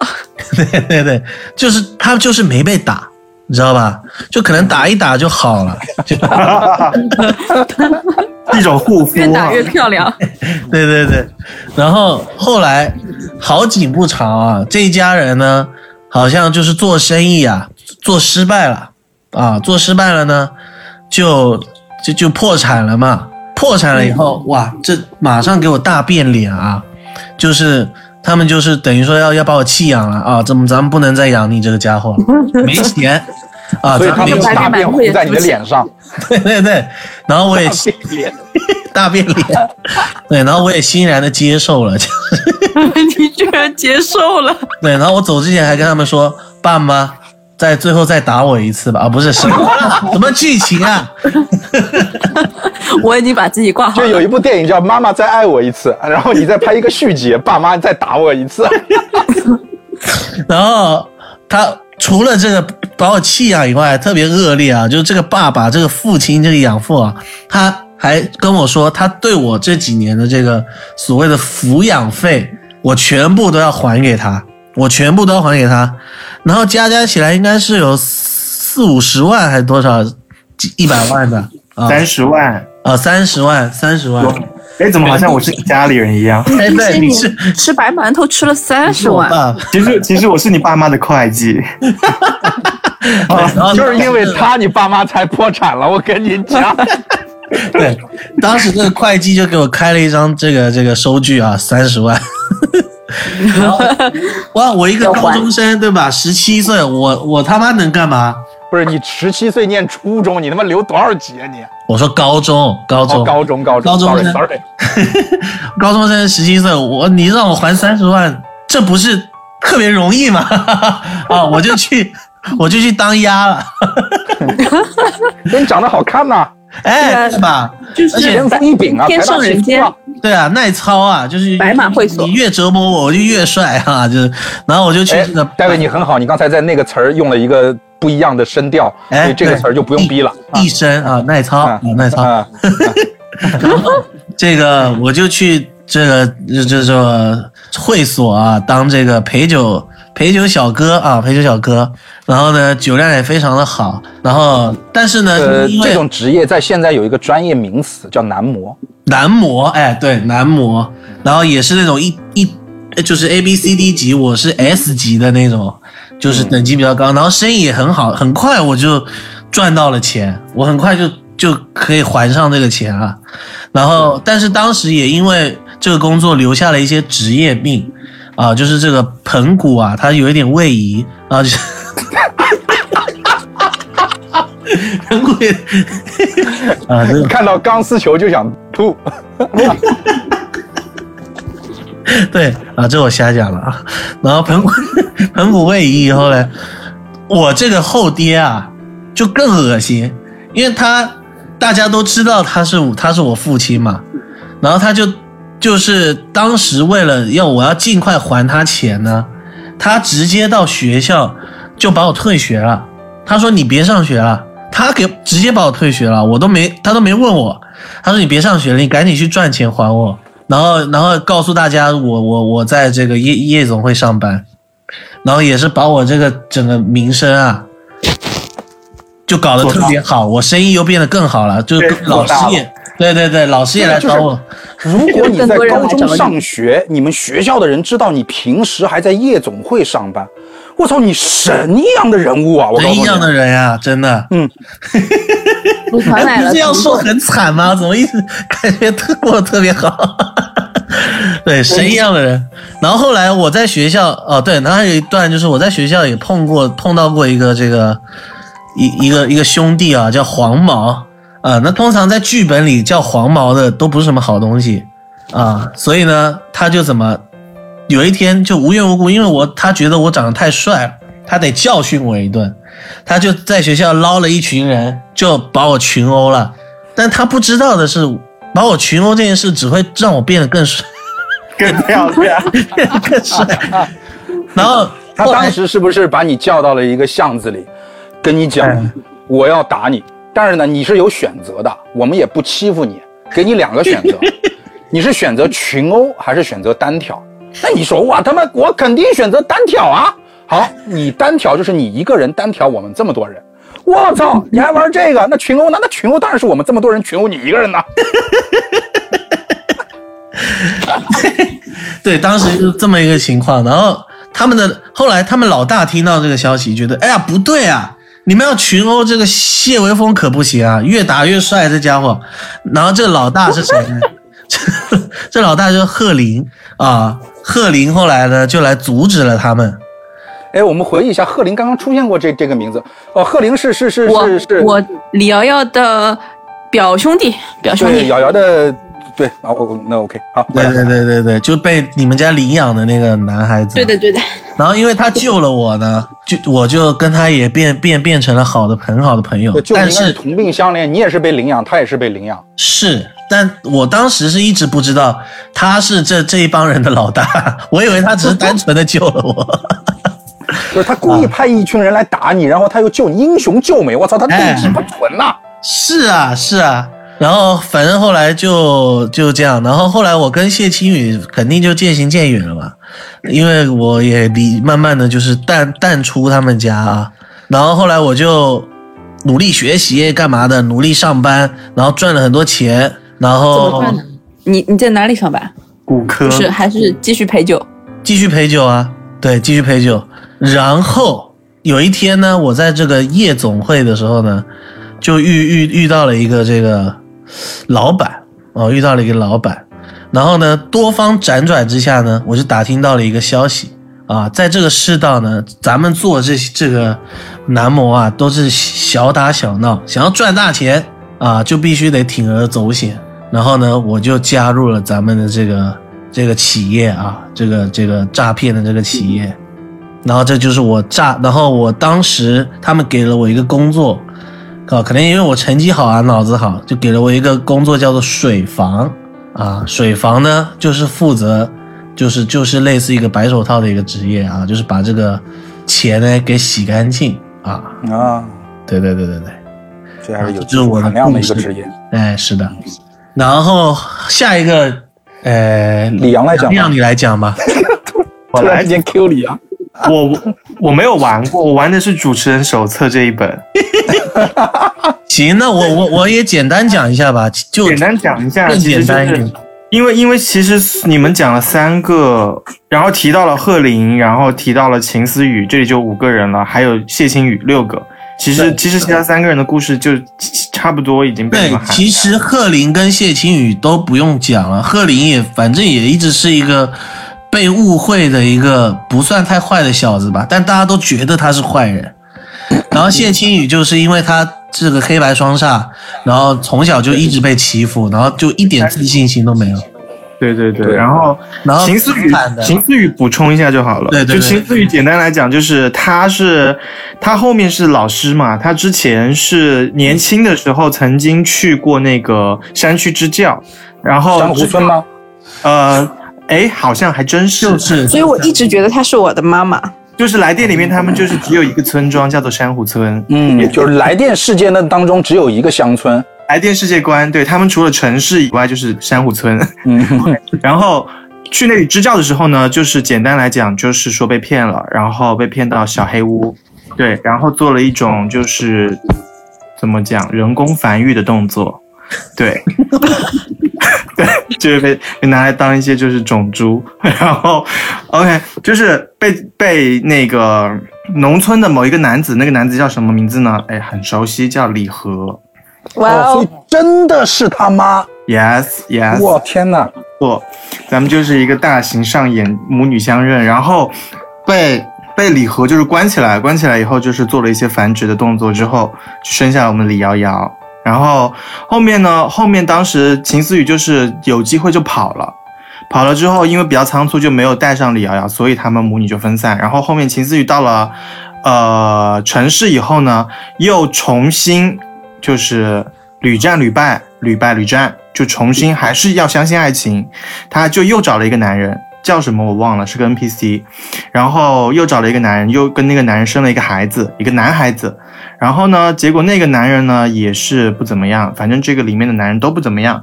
渣男体质。嗯，是这个本里面没有什么正常的男孩子，呃 除了被越打越帅的谢微风以外，OK。然后，然后他就又生了一个孩子，然后结果好死不死，新生的这个孩子呢，天生就有一些疾病，什么病呢？白血病。好，需要非常多的钱，需要非常多的钱。然后，呃，最后的话是我记得是秦思雨在最后凑到钱想要去救孩子的时候，被一辆车撞到了。哎，他应该是对被一辆车撞到了，然后开车的就是贺林，然后因为他被这个车撞，导致他延误，就是延迟到医院的这个时间，所以导致他孩子抢救不及时，然后他白血病的孩子就死掉了，死掉了，哇，好可怜哦。是就很简单就非常简单的一个悲惨妇女的故事。对，反正一波分析一波听下来，基本上大家会觉得这个秦思雨是最场上最惨的一个。他就我操，比惨哪有我惨？你秦思雨他你应该是的故事说出来就是觉得蛮好笑的。我觉得，我觉得宋崇德的故事听完，就是会有一种你活该的感觉。就是你说你从农村到那个城市来找工作，然后下车孩子没了这件事情应该，扪就是心自问一下，是不是自己的人生有一半是因为自己的所作所为造成的？好然后，然后贺林也随便简单补充一下，贺林的话就是，总之来电里面基本上人物的惨就是一个基本的，就是父母不是双亡就是死了一半，对，基本上是一个标配。然后，然后孩子的话能丢丢就丢，能死就死，反正就是 差不多这样子。人间疾苦集于六人。然后，嗯，贺林的话，贺林反正也是父母双亡了以后，又是被李瑶瑶的父呃爸爸所谓套着领养的这个头衔，其实是想骗他房子啊或怎样。然后。哎，怎么声音？然后，然后也是经历了一些事情，反正最终六个人都因为缺钱，好来到了我们这个组织，嗯，OK，嗯，哎那我问一下，就是说这个我们刚才所介绍的故事，应该是我们在第一个环节，应该就是简单的自我介绍，或者说是，就是他可能因为我记得我是有些任务是什么要问那个啊呃秦思雨这个什么人贩子的事儿，或者他应该是都集中在第一个环节，我们会各自其实对，刚刚那个阶段是读我们在读本的时候读到的故事，还没有进入第一个环节。其实对刚刚大家刚才我们所分享的，就都是所有人物剧本的所谓序幕，它还只不是第一幕，是序幕。序幕就是相当于给所有人的人物做一个背景介绍。好，然后然后阿乌刚刚要讲到的是，他们看完自己的故事，知道自己被产生事以后，他看到有人进来了。对，然后就有一个非常活泼的我们的 DM 就进来了，进来了之后，让我们猜他是谁，然后好巧不巧，我们这一场就是李瑶瑶，也就是本人，立马说出了金主，金主爸爸，我说你是我们的，哎，是吗？我们是看了后面之后，然后是有说到金主吧，对吧？有说到金主，对对对，然后我说你就是我们的金主爸爸，然后天，我们的 DM 就非常热烈的过来跟我握手，他要给我钱，他就给了我钱，嗯哼，我给你钱那就 太好了吧！我天，太好了吧！我就说了一句金主爸爸，他就给我钱，我天，我还以为他过来之后直接扇了你一耳光，跟你说谁是你金主爸爸，我是你金主妈妈。早瞎说。哎，好像是哈。突然突然发现有有点不太对，然后时隔这么久发现有点不太对。然后呢？然后呃对，然后呃这一趴结束之后，就是让我们猜呃让我们说我们来这里是干嘛的，对吧？我们是为什么聚集在这里？然后我记得第二个问题也是我回答的，我说的是什么来着？我当时我当时哦你是班长啊，对我很很喜欢举手回答，我说就是我。对双百分，双百分。当时当时我就说我们是过来，呃，呃，这叫什么？我说我们是来，反正我说的不是诈骗，我稍微有点忘记了。对，当时的语言能力比较好，目前语言能力稍微有点差，我实在是想不起来我当时说的是啥。那天有带字典，今天没带。对，连玩家和 NPC 都不记得，就是，对，就是反正应该是讲了一些比较讨巧的话语，但是呢，呃，那个金主的扮演者就是 DM，就是我，当时他们我带他们嘛，然后，但是这一题的问题。虽虽然这这些问题没有什么标准答案哦，金主是标准答案，然后我们来干嘛的没有什么标准答案，但是我有一个核心的敏感词，OK，跟 Joker 一样，也是有一些敏感词，就是诈骗。刚刚在故事里听到了无数诈骗这个词，如果是我在带这个本的过程中，大家钱就是会可能被我抠光，因为我是带大家做生意，然后只要有玩家，Yes，做生意就是这个词。然后啊，只是这么简单的词，我以为是什连么，做生意都想不到，我还以为我还以为你当时讲的很厉害的话，你现在回想不起来，原来只是这么 basic 的东西。好的，呃，今天脑子可能不太好，就是真的需要要放本词典在旁边。对，但是我最不能听到就是诈骗这两个字，因为只要有诈骗这两个字出现，我的神色就会出现一些严厉的变化。嗯，OK，我们继续，然后呢？对，那我会跟你讲，我们今天是来进行一场反逻辑、超真实扮加加酒，还有反转结局。我会，那我会，那我会告诉你，咱们今天可不是办家家，不是办家家酒，咱们是一个真，就是超真实 超真实做生意。是搞认真的。嗯 OK，然后呢？然后我就又拿到了一笔钱，我的天，好奇怪，我明明所有的流程我都自己知道，然后我还一直问啊，然后呢？好吓人，好像以前就上课的时候老师提问，嗯，然后，老师都知道答案，然后一直问他。然后呢，对，一直问，然后呢，然后啊，我求你了，你先夸一下他。真的，真的，我当时的体验非常好。为什么体验这么好？就是因为不用，你不用讲，我们是他给我发钱，我也太喜欢发钱的 DM 了，真的是。下一次不管玩什么本，先给我发点钱好吗？啊，可以了，过了，好，可以了。那好，嗯对，yes。然后当时就是给我发了两笔钱，因为我那个时候比较穷嘛，大家都是因为穷所以才一起来做生意的。那他应该是当时发的是第第一招是给了我十万，然后后面又给了我十万，是十万吧？然后二十万嘛，天，这对我来说就是一笔巨额巨额财产了。当时我就想说，铁了心就要跟着他做生意。然后接下来接下来 DM 是问什么问题啊？是有问问题吗？还是直接就让我们一个互问哈，我们现在两个人。问 啊？是让我们就比装没有惨玩过对吧？比惨。哎，我跟你讲，就是阿吴真的是他已经深刻的领会了我们的企业文化。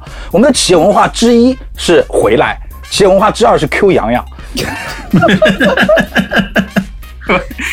第还有第三第三个问题，你刚想起来了，我刚刚听到你讲，对，想起来了，是，呃，让我们比惨，就是把我们的故事说出来。我为什么我为什么要让你们比惨？好像老师啊，谁谁谁最惨就可以做大队长。是因为因为是因为金主最喜欢的是什么？最喜欢悲惨的人生，他最喜欢悲惨的人生。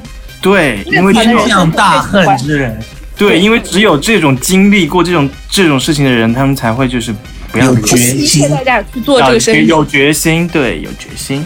哦，你们说到这个的时候，我真的也突然之间，你知道，这个记忆片段会因为你们的一些叙述而闪回到我的脑海中。就到了比惨这个环节，我在说我宋崇德这个故事的时候，当然我今天这个故事我一定要跟大家讲啊，就是说我在录节目之前，其实我做了个笔记。所以我就今天为什么一定要举手发言，说我来讲，我我我来讲，就当时没有说的那么好，但是也隐约带有刚才的那种味道。所以当时其实到最后的结果是一样的，就大家听着好像很惨，但在当中又透露着一股就是说你活该的这种感觉，你知道吧？就是说我怎么讲故事都会讲出一种我操你活该，你知道吗？那我们还蛮中肯的哎，就不只是我们几个人这么。对对对，所以 deja vu 了，你知道吗？就是好像但是你们的评价在当时也出现过，就跟所有人的评价其实是一样的。对，然后其实刚刚大家讲的那些故事，就是会在这个环节，就是这个所谓的比惨环节里讲出来。然后，哎，我我这边要问一个问题，就是比惨环节你们会放什么音乐吗？哦就是我们放搞笑的音乐。就是放放搞笑就是那个那个那个那个那个来电音乐，就是基本上是前前面一大段都是同一首贯穿，就一首一个很欢快的音乐。那其实我觉得是不是到这个环节，我们可以改一改，就改成那种什么杨南舞和小白菜这种，就这种特别凄惨的音乐。是可以这样，但是在金主的眼里，你们所做的这一切行为，在他眼里都看起来无比的欢快。好吧，好吧 背景音乐可能是金主内心的一个内心的一个映射。，OK。对，我不知道 Joker 当时玩的时候这一段你们是怎么进行的，但是我的金主的话就是我是看看词给钱，看词给钱，就是你的描述中你可以讲你有多惨，但是你的这个故事我会仍然会有一些很主观的判断，我觉得惨，那我才会给你钱，或者是我听到我想听到的词，我才会给你钱。对，然后哎，我来夸吧，我来夸吧。就为什么说李阳，李阳带这个本就是好，就是他在这个环节设计了很多他自己他自己的想法的东西，你知道吧？就当时他还提供，就是因为大家看到钱嘛，见钱眼开，然后他就就是就是稍微咨询一下大家，哎，是否需要更多的钱？然后他就提供了这个贷款的业务，那那个是后面，那个是后面是吧？那个是后面还没进入到那一趴私还没，进入到那一趴 是是先到比惨，因为因为其实这里有一个我我个人是有一个带本的小小的心机，就是因为像来电这种本里面基本上又是呃什么父母双亡、强 啊、偷东西啊，或者是怎样做作业做，然后这些词呢。跳出游戏，如果从 DM 嘴巴里说出来，我多少觉得有点不好，所以 我要在我要让玩家先从他自己嘴巴里说出来，我再复述，那这一切就显得非常的顺理成章了。嗯 勇于面对自己所做过的那些不太见得得人的事情，对吧？嗯，对，就是就是就是，其实是一个我在本的时候，为了避免，就是这个是跳出游戏，就是避免其他有玩家会觉得说，哎，这个本开黄腔，或者是太 DM 说的东西太 over 了，我接受不了。那我只会引导你是什么？哦，你不想说没有关系，那没有钱而已。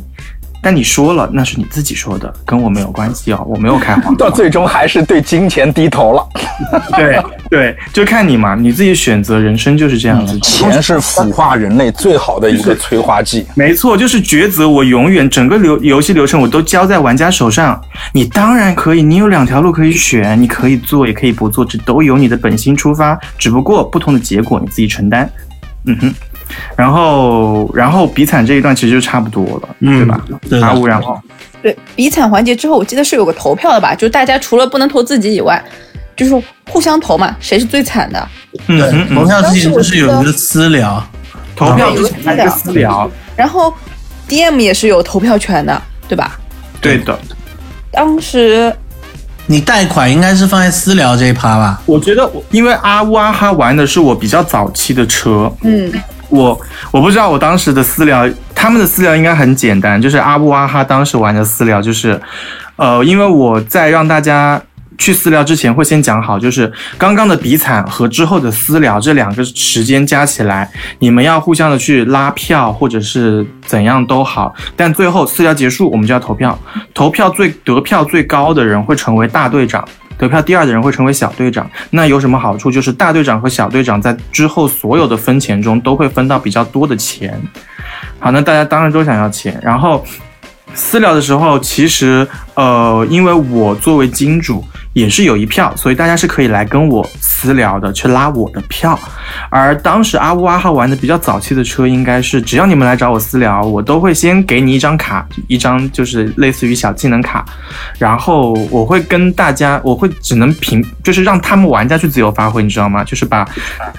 嗯，就是让玩家去讨好你也好，或者做一些什么东西啊，很很基本的，就比如说讲好话、夸你啊，或给你捏捏肩啊、捶捶腿啊这种。但这种就是是他们自己，所以我后面就发现，如果我让玩家自己主动的去做这件事情，可能有一些玩家他会不知道要做什么，或者他不好意思，所以我后面就改了。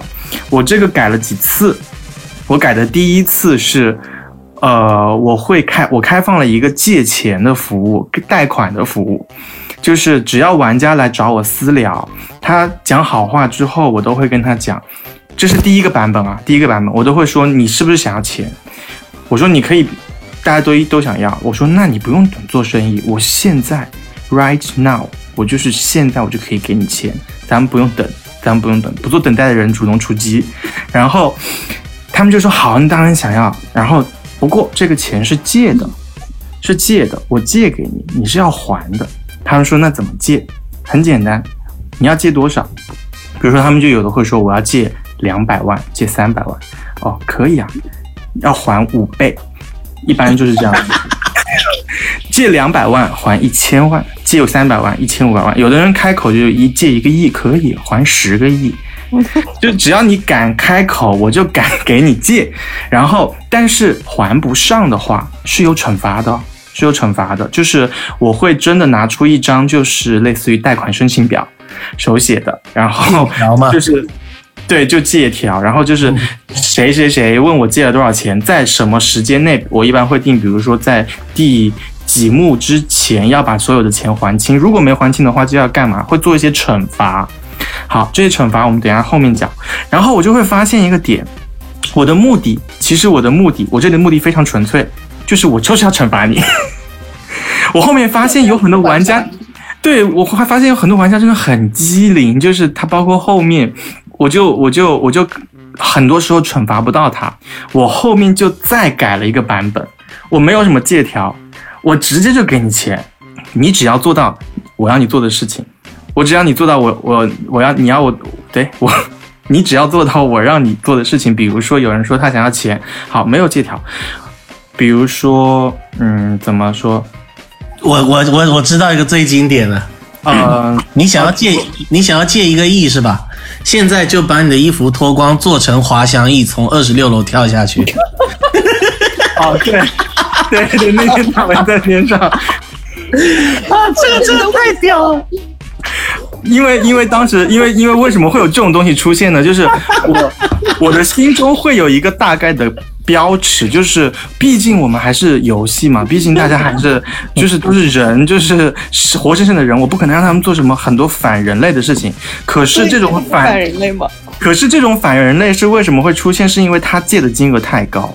他你敢说，我也敢说，对对？对，因为我就我就是会说，因为我我我的额度是开放给玩家的，你想借多少我都有，只要你做得出相对应价值的事情就好了。然后，然后他们就会说，那我可以借多少吗？我说你看着开呗，你只要开的价格越高，那难度肯定做的事情的难度就越大，你可能会 handle 不了你那个价格所对应的事情。比如说你要借一个亿、十个亿，那可以啊，咱们就是 let's go。而且当时这个还是个女的，你知道吗？我在旁边，我真的笑死了。我想知道她滑了吗？她滑了？当然没有啊，她滑了。可能李阳现在在监狱吧？哎，李阳，如果他那个时候跟你讲说这样好吗？滑翔翼呢真不行，但脱光我行。哦，脱光这个点我也是会做的，就是我心中会有一些真实可以实施的惩罚项目，就这些项目出来，我是觉得 OK，作为游戏来说是可以被接受的，不会太超过尺度。但脱光我是真的会让人脱，不过我只限于男生，女生的话我是不会让她脱，女生的脱光他们没有人能够做得了，所以如果我对女生说脱光，基本上是因为他们，我不会让他们脱光这么直白。我不会是这样说，会让他们把衣服做成滑翔翼，从二十六楼跳下去。我我我，因为因为脱光这个词就是显得有一点点人身侵犯。比如说女生女生来的话，她如果要借的很高的钱，很高的金额，我会说可以啊，那可以把你的裤子给我吗？对我，我只是说把你的裤子给我，就 我不要尽量避免一些太露骨的话。万一这个女生她就说 OK 可以，然后她发现她包里还带了一条裤子，她就先把那条裤子推来给你，再去换一条裤子。那算他有本事啊？他就是算他厉害，但是我一般就是基本上金主这个人设，在我这里的人设是，你怎么变，我会跟着变。我的目的就是，我一定不会让你得到太多钱，而且我会要把你们当成玩物，然后。对他也是基于一个金主的个人的这种身份上面才会有这样的举动。是的，对是的，对因为因为很多，因为其实有一些有一些 DM 他们会觉得来电这个本很蠢，是因为金主就是一个是这些撒撒钱啊，然后最后怎么样怎么样，就是很蠢，感觉这个金主一点都不精明，所以我尽量把金主的形象做得很精明一些。对，我的所有的规则会实时变化。对，一个有内心戏的金主啊。我的我的规则就会实时变化，然后我后面比如说有一些比较像呃脱衣服，一般是让男生脱，就真的会有男生脱的，然后身材好的那更要脱一下，然后 身材好就说，哎，真的吗？我真的可以吗？然后然有这种后还有，下次早点叫我。然后后面我会变成什么呢？后面我会变成就是，呃，因为大家都很惨嘛，所以就像我刚刚讲的，Joker 说怎么四十几岁就长得这么老？那大家玩家来玩剧本杀都是漂漂亮亮来的，我就会说，我听到你们这些经历以后，就是我会感觉你们现在的形象跟你们的故事好像不相匹配。如果你想要钱的话，可以，我们稍微我们稍微还原一点哦。之前我会让他们卸妆，之后之前我会女生我会让他们我们卸妆。我们那车有个女生，她她的借条里面内容好像就还不上卸妆，对啊。但你知道为什么后来不卸了吗？因因为没人卸因为洗面奶用完了。因为后面后面我改成的是，因为我后面发现卸妆，有的人真的，有的玩家真的卸完没擦，你知道吗？就我觉得真的，我就还会就是这是这是我的就是一些售后话术，就是你真的没擦，就是玩完之后啊，就是让他不要觉得我过程中太刁难他。后面我就发现卸太麻烦了，我直接画好了，因为我有一整套化妆品都在店里。所以就是我就会，就是我会提出，我后面就比较简单，基本上就都是还原他们本中的形象，然后我都是会说好的，如果你可以的话，那我们就是去到我们自己的化妆小屋等待这样一个动作，然后 然后我就会 让他们就是去到我的化妆小屋，然后呢，基本上我做的事情是什么呢？就是我会把他们。剧本中描写的人物形象还原到他们脸上，然后比较有特点的就是谢青雨，对我刚想说，那谢青雨的话，那岂不是另外一边脸就像被打黑了一样？因为我有一支口红是专门从那个某另外一个本子拿出来，就是它是会比较好擦洗的口红，嗯然后它就是谢青雨的半张脸就是会被那个口红涂满，黑色的吗？红色的。大正红色，中国正红的口红 Oh 就妈妈们有在用的。然后比如说像呃谢微风，谢微风的话，它是黑眼圈会很重嘛，就是会有一个很大的一个烟熏妆，然后比较消瘦。我这边两边就侧影会给它，就是我是用黑色的那个眉粉给它狠狠的，就是给它削掉，然后包括眼圈，然后像宋崇德和秦思雨这种比较有历练沧桑，就是他们脸上所有的我可以想出来的纹路，老年纹路都会一比一的还原出去。我操，洋洋你还会特效化妆啊！我操，太也是没有那叫特效化妆，他那个是五毛钱特效。我是马戏团装了，马戏团妆，搞笑化妆是吧？然后。被笨还要再老十岁。对，然后这个是这个是关关于妆容的，关于妆容的，然后还有很多比比如说其他的选择，就比较没有妆容这么有趣，比如说有干我想掉一瓶可乐，哦，有就是有人就是谢微风不是特别能喝嘛，说自己能喝，会让他们干，先跟他说要干酒，先给他一个高的预设，跟他说我现在要干掉一瓶那个伏特加。然后其实我们店里也没有，但是我就说给他听，就是因为正常人不会接受，正常人不会接受，然后我就会降级，然后告诉他说，哦，那其实干掉一瓶可乐也可以，那这样子的话，他们接受度会比较好一点。哦，我们的可乐是那种一点二五升装的，就是大瓶装，大瓶装，就是你来过我们店吗？就我们店里那个那一瓶可乐，就是我会给他限时一分钟内喝掉。然后 反正是个人都活不下去吧。有有喝掉的，真的很猛，有生有还有女我跟你讲生为了喝掉打个，本那么拼吗？我操！我跟你讲，而且而且而且很很妙的是什么？很妙的是什么？就是他们之前就是各种都在竞争大队长，到这个环节开始还互相帮忙嘞，帮我就就帮喝酒啊，就是啊，算你分我一杯，我帮你喝一杯，你帮我喝一杯，这样酒可乐喝完一杯还有一分杯，酒，然后把我这当酒吧，然后。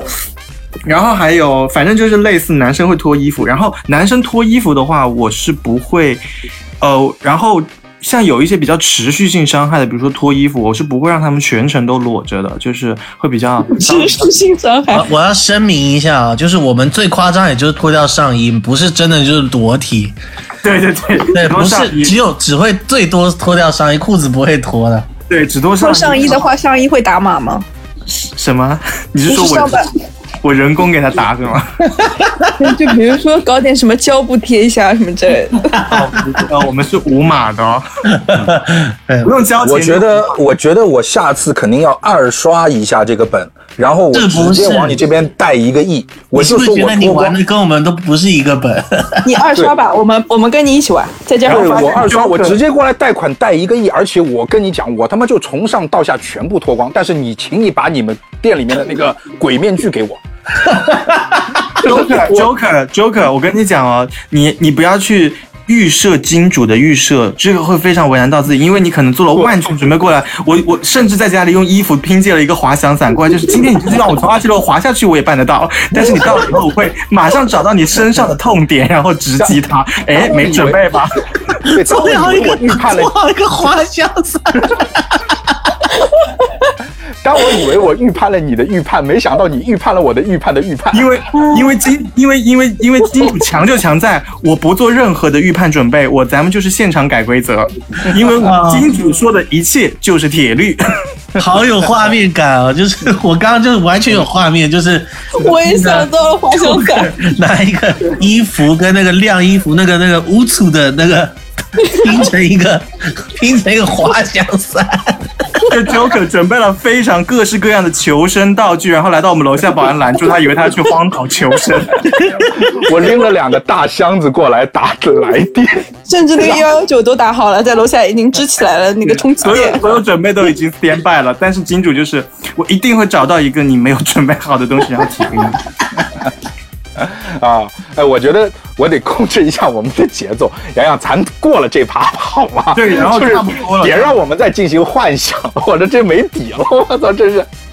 对，差不多，然后差不多私聊这一块我们就结束了。然后结束了之后，我们就要投票嘛。投票那里还有一个很妙的点是什么呢？每个人会写，不管你们之前私聊去协商谁投谁也好，但每个人只能投一票，而且你是可以投自己的。我也会投一票，只不过我的投票比较妙的就是我不看票。你写什么对我来说不重要，我也不会去，我就会拿在手上假装看一下，哦，其实是有一个真正得票最高的人，但是我会依据刚刚在前面的环节谁最豁得出去，我就会让他当大队长，所以我我就是会有一个暗箱操作，就是一个 坐票，对，做票。坐，票。当当着你面做票，对，就直接选一个就是为了钱最奋不顾身的人。对，因为这就是金主所谓的人设，他就是这样子的人，原来是这样。嗯哼，我我这边插一下，当时，当时因为我是第一次来这个店里玩，也是第一次接触杨洋，就是金主刚出来的这个表演，就让我觉得金主是个非常精明的人，以至于杨洋交给了我一个任务，就是当时我想让杨洋投我一票，然后杨洋给了我张纸，他说 OK，你把这张纸分成六份好了。哦，对，对，我会我会让让玩家帮我做现实生活中我 DM 的工作，那个就是那个 Joker，你记不记得我们聊梦马之城的时候？，对，做任那个发源地就是来电。对，就比如说有人要讨好金主嘛，然后哎，怪不得我在你们店里面从来没有见过勤杂工。员工呃不玩家自己来完成。对，你们店还一直很干净，我的，天就哪！其实其实我们一直秘密管理着，就是将近有一千名员工。你以为我们的厕所为什么这么干净？你记得吗？那那那场我把纸撕完给你之后，你你说哦，怎么连纸都撕不来？就是我因为实在是过于紧张了，因为我在想如何把这张纸哦，裁的很漂亮。我是不是我是不是六份？你是不是裁的很很烂，然后我最后自己又裁了？对啊。哦，七份，你跟我说的不是不是变成六份，是变成七份。你说把它裁成七份，然后我当时就在想，什么一张纸能这样等量的裁成七份吗？反正我就是斜着、横着、竖着乱裁了一通。我教你一张纸把它裁成八份，然后扔掉一张。哎，纸我不知道，反正我就给他乱裁了一通，裁了七张我就给他，然后你以为金主你以。为金你以为金主现场给你出了一道奥数题是吗？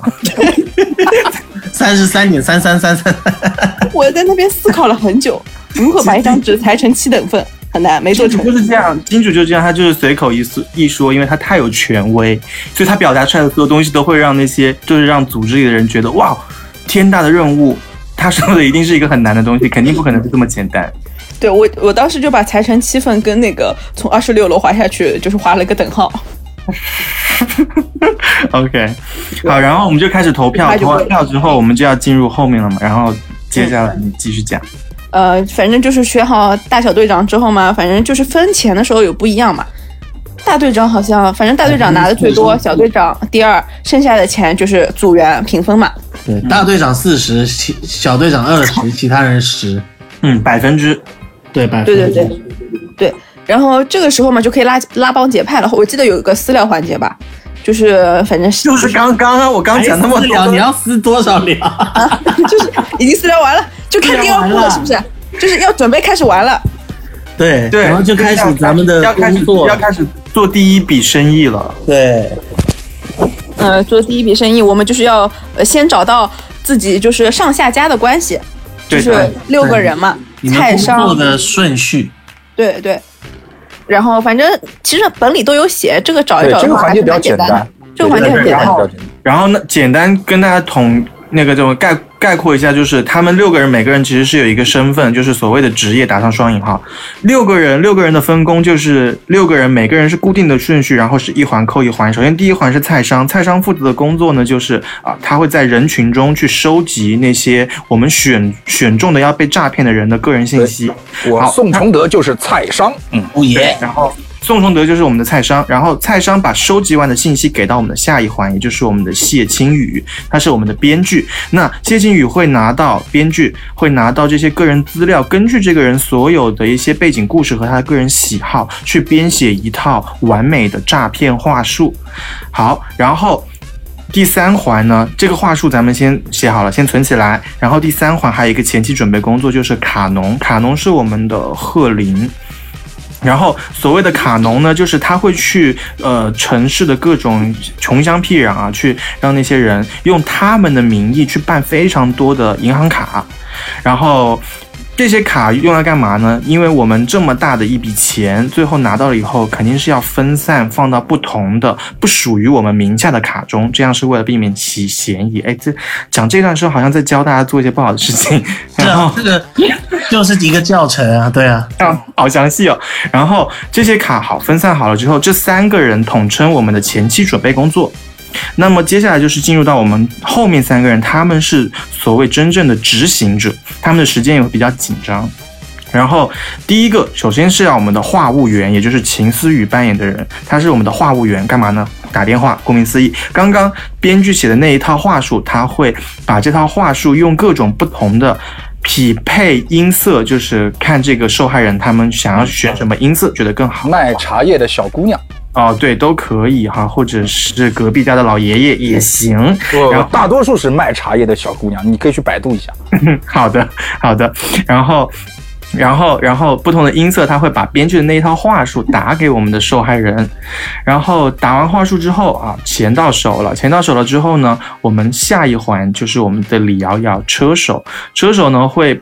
去开着我们的车啊，各种交通工具随他选，然后去各个银行把这些钱全部都取起来、取出来汇总，因为刚刚钱是打到不同的银行卡里的，被分到不同银行卡里，然后汇总完了之后，最后这一笔黑钱会最终交到谢微风水房的手上，然后他会通过不同的方式把这一笔钱洗干净，然后最后干净，这笔比如说去投资一家很花钱的剧本杀店，啊，然后对可应该是投资很多家可以，然后，然后这笔钱最后拿回来以后，进入到团队中，作为金主的我呢，非常的慷慨，我仅仅只会抽走百分之五十一半，然后剩下的一半分给大家，然后，然后我们这个流程就讲完了。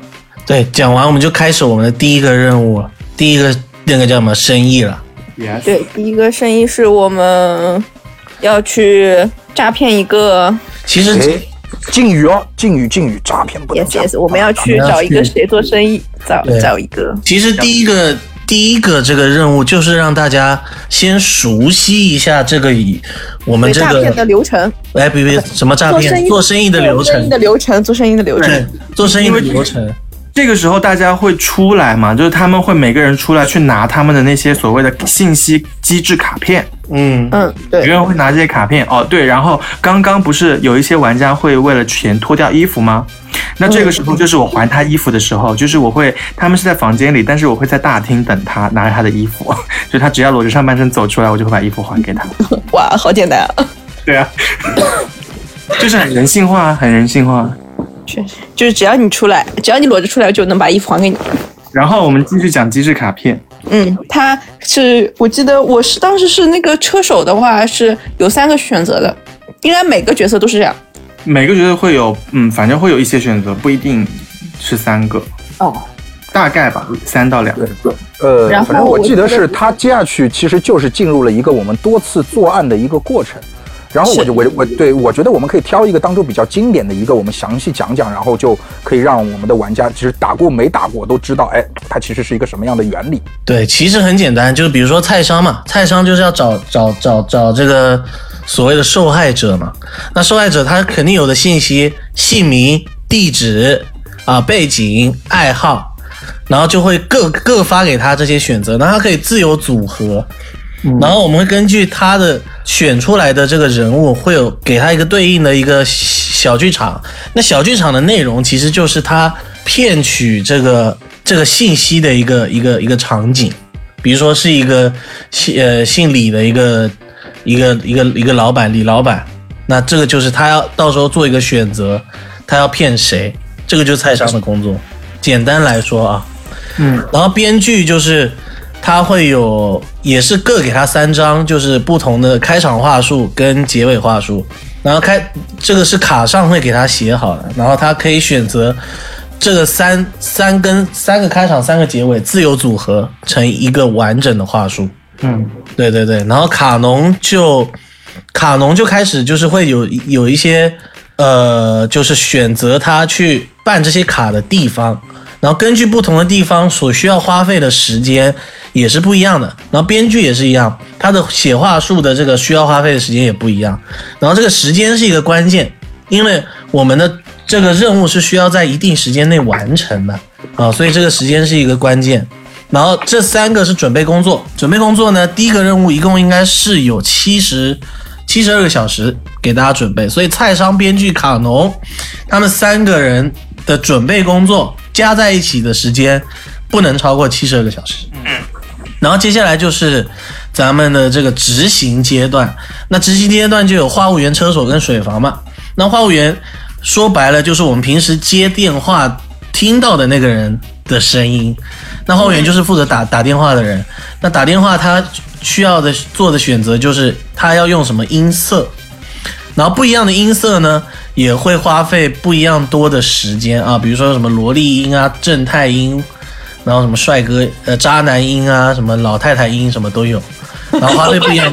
现在是老头子吗？对，有可能就广场舞就是 广场舞老太太。有一些可能就比较喜欢成熟的，对，对对对，然后你然后车手就是需要选择他的交通工具啊，那比如说他可以选择这个电瓶车啊，选择这个跑车啊，或他也可以用走的啊，都可以。然后水房就是选择他的这个洗钱的方式啊，他比如说刚 Joker 说的开一家剧本。这个不是一个选择啊，那就举例子啊，开一家剧本杀店，或者是呃开黑网吧，或是在线上，它可以有线上跟线下的方式啊。线上比如说团购很多垃圾袋，或团购什么马桶马桶塞什么东西的都可以。团购一百个像这种滑翔翼啊什么之类的。哎，一百个滑翔翼都是洗钱的方式。然后不一样的是，菜商编剧卡农准备阶段时间是以小时为单位的，因为他们要需要比较多的时间嘛。但是，一旦任务开始执行了，就是以分钟为单位了。就是话务员、车手、水房，他们三个人加在一起的时间不能超过十分钟啊，十分钟以内必几须分钟，几分钟就几分钟了，六分钟吧。第一第二行第一个是十分钟，十分钟吗？啊、对，十分钟。然后基本上第一个任务，因为是让大家等于是一个教程关卡啊、基本上大家都能完成。但是有一个比较特别的呃那个东西，就是大家有自己的那个隐藏任务，然后隐藏任务其实也很简单，就是说服大家做一个选择，就是比如说你是卡农，就说服大家去新疆收卡什么的，这个倒没什么好讲的，这个很简单。对，而且毕竟选择权在自己手上，你就选那个好了。对，然后这一幕有天有不然后测风云吗？有的，然后这一段是这样子，然后他因为其实每一个时间是固定写好的嘛，就是他最终的选择是什么，但是这里我会，这里确实是每个人有个人任务，他们要选择自己任务上写的那个选项，他们就会得到一个。规则上啊，原本的规则是他们会得到一个十十万抢，可以抢任何一个人十万块钱。嗯，然后这个后面也被我改了，这个也后面被我改了，等一下再讲。然后它这里会有一个时间，我们选出来之后，时间是加好的。其实你可以看得到，就是正好在里面。那它给游戏加了一个随机的选项，就是你每一个选择，它都会让你再随机抽一个类似于事件卡。那这个是完全随机的，你抽到不同的事件，就会发生不同的加或减时间的事情，所以就会出现任务可能超时的情况出现。对对，然后所以其实我可以理解为你在之前就是每一个人在卡牌上的选择，你怎么选它其实都是对的，然后只是说我们到最后会拼凑出一个不一样的一个故事来。对，其实这里的话，简单来讲就是很多玩家他玩的时候，他会去猜测哦，我们今天选的这个人物会不会要依据他去做一些什么搭配？其实 no，一点都没有，就是随机，因为世界就是这样子，这个世界就是变化莫测，就是就是它其实就有点像 这种不同，就是我们以前小的时候玩过那种，就是就是折纸，然后在纸里面有东南西北，这里这里头会有一些词儿，啊然后就是不同的词儿的拼凑，能够拼凑出一个莫名其妙的故事。它其实就特别像这个东西。对对，就是在拼一个故事。只不过拼故事之后，它可能会有很多随机的状况。然后我们刚刚讲的就是每个人的个人任务上面，让你去选的那个时间一定是偏长的，因为它不同的选择会有不同的时间。就是有的人，其实你如果为了任务更好的完成，你肯定是去选最短的，这样子的话会比较表保险。但是，一般个人任务上面写的都不是最短的那个选项，就是所以最后大家时间加起来会离那个临界点就是只差一点点，其实空间很小。所以，所以就得看手气。手气不好的话，就是可能会超时，超时就失败。然后我的个人任务是，我的个人任务是因为每个人都有个人任务，我还是会让玩家去提前，因为我不是让你自己选，就是你选好了之后，前面三个人和后面三个人，你们两个小组要互相都同意对方的选择。大家都知道会有人被抢钱，但是但是没有关系，他们。一般都是为了自己的目的会去同意别人的，但是我后面把这个规则改了，就不是只抢十万，我为了均衡场上所有人的资产，因为我们前面已经发生了一些事情，大家可能有的花言巧语啊，或者是有的敢很敢做事情，去拿到很多钱，可能在这个时候还没做这件事的人就已经身价上千万了哈，所以。作为金主的我，我是明确知道谁身上很多钱，谁身上没什么钱，所以我要做的目的就是，我要永远在均衡他们所有人的资产，我不可以让一个人非常突出。所以我的规则是，只要你办到个人任务，你就可以抢任意一个人财产的一半。好，妙就妙妙妙妙在哪呢？我可以通过不同的顺序来均衡他们的钱，所以我会先让钱最多的那个人被分掉一半，然后再从这两个一半里面继续抢，所以他们的钱就被一半一半一半的分到六个人手上，这样子大家的钱永远都是均衡的。就没有一个人可以控制场上大局超过我，所以我永远是可以控制大局的人，因为你们手上所有人都是均衡势力。我在今天听了杨洋讲之后，我终于揭秘了。就当时我玩的非常的迷，为什么？这也是我觉得这个本儿有问题的。其实这个环节就是没有逻辑，就是当时我花了大量的时间去跟我们在场的几个玩家去盘盘逻辑，没有逻辑。就为什么老太太我要用什么音？你要是她应该是是一个什么样的人设？我们要用什么样的音去跟她说话？然后我们应该说她的钱应该是从新疆去散的，还是从西藏去散？就这种我们盘了大量的逻辑，然后到最后你发现其实这些逻辑都是没有用的，都是没有。用的，Joker，你不要拿硬核本来打这个欢乐本，就是咱们就是就是随便。就是我到最后复盘，我对于这几个案件都很迷。就是说，哎，我们到底是对了还是错了，还是怎么样的？到底它的逻辑是什么？然后别人又没有跟我解释清楚，我就觉得很迷。哦，现在我清楚了，是还是我的问题，我他妈绷太紧了，这就是就就是胡说八道。他最关键对，除了胡说八道，他唯一一个有一点点影响就是时间。对他唯一有影响的，其实就是你最后抽的那几张机会卡。嗯，对，对所以加还其实是减这整个本的机制都是，其实你你最后赚的钱多少还蛮看运气的，就还还真不一定是实力。哦，对就在我带的所有来电里面，你们没有机会，就是你的运气是没有的，我会泯灭掉所有的运气成分。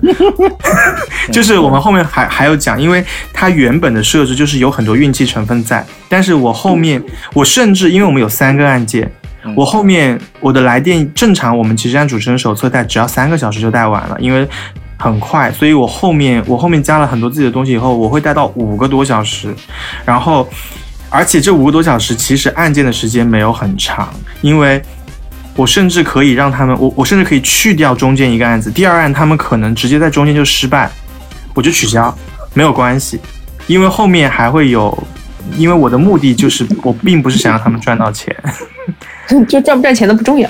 OK，所以我我们现在你们其实真的可以赚不到钱把这个案，对我们现在就是真的可以把案件的这个环节给过了。而且在这里啊，我要对，呃，应该是呃差不多小两个小时呢之前的 Joker 说一句，呃，你有可能可以站起来去摸一下天花板了，让你觉得很迷的那个点，其实我现在破案了。然后，然后，然后，然后这个案件中间还穿插一件事情需要讲一下，就是在每一次案件中间呢，会有一次赌博，对，会有一次赌博，Joker 我想起来了，有赌博对吧？？对，当时这是我最喜当时的环节，当时你玩的是什么？你他带你玩的赌博是什么？忘记了，我完全想不起来了，好像就是掷骰子猜猜单双。哦，哎，他也让你猜单双啊，因为我他原本的设定就是很很蠢，就是比大小，就是让主持人跟玩家比大小，谁大就赢。那这样子的话，我金主怎么可能？我这么精明的人，怎么可能把选择权交给老天爷呢？我肯定是要捏在自己手上。所以我的规则是，我的赌博也会比较花时间，就是我先把。规则延伸就是你可以买大小，可以买单双，也可以买数字，然后买不同的东西赔率不同。买数字的话，因为你可能因为你买数字的话，你可能会输，输的概率比较多，所以赔率是最好的。比如说一赔十，你猜一个数，但我只要三颗闪。好，这里有很很有意思的是什么呢？我的规则会随时变化，就是开始，确实一开始大家确实是凭运气，凭运气在摇。好，大家赚到一些钱了，我这个时候就会说行，大家都有一些本钱了，我们现在赔率变得更好了，压数字可能会变成一赔二十，可能会变变成一赔二十，然后这个时候都可以让他们赚钱，没有任何的关系。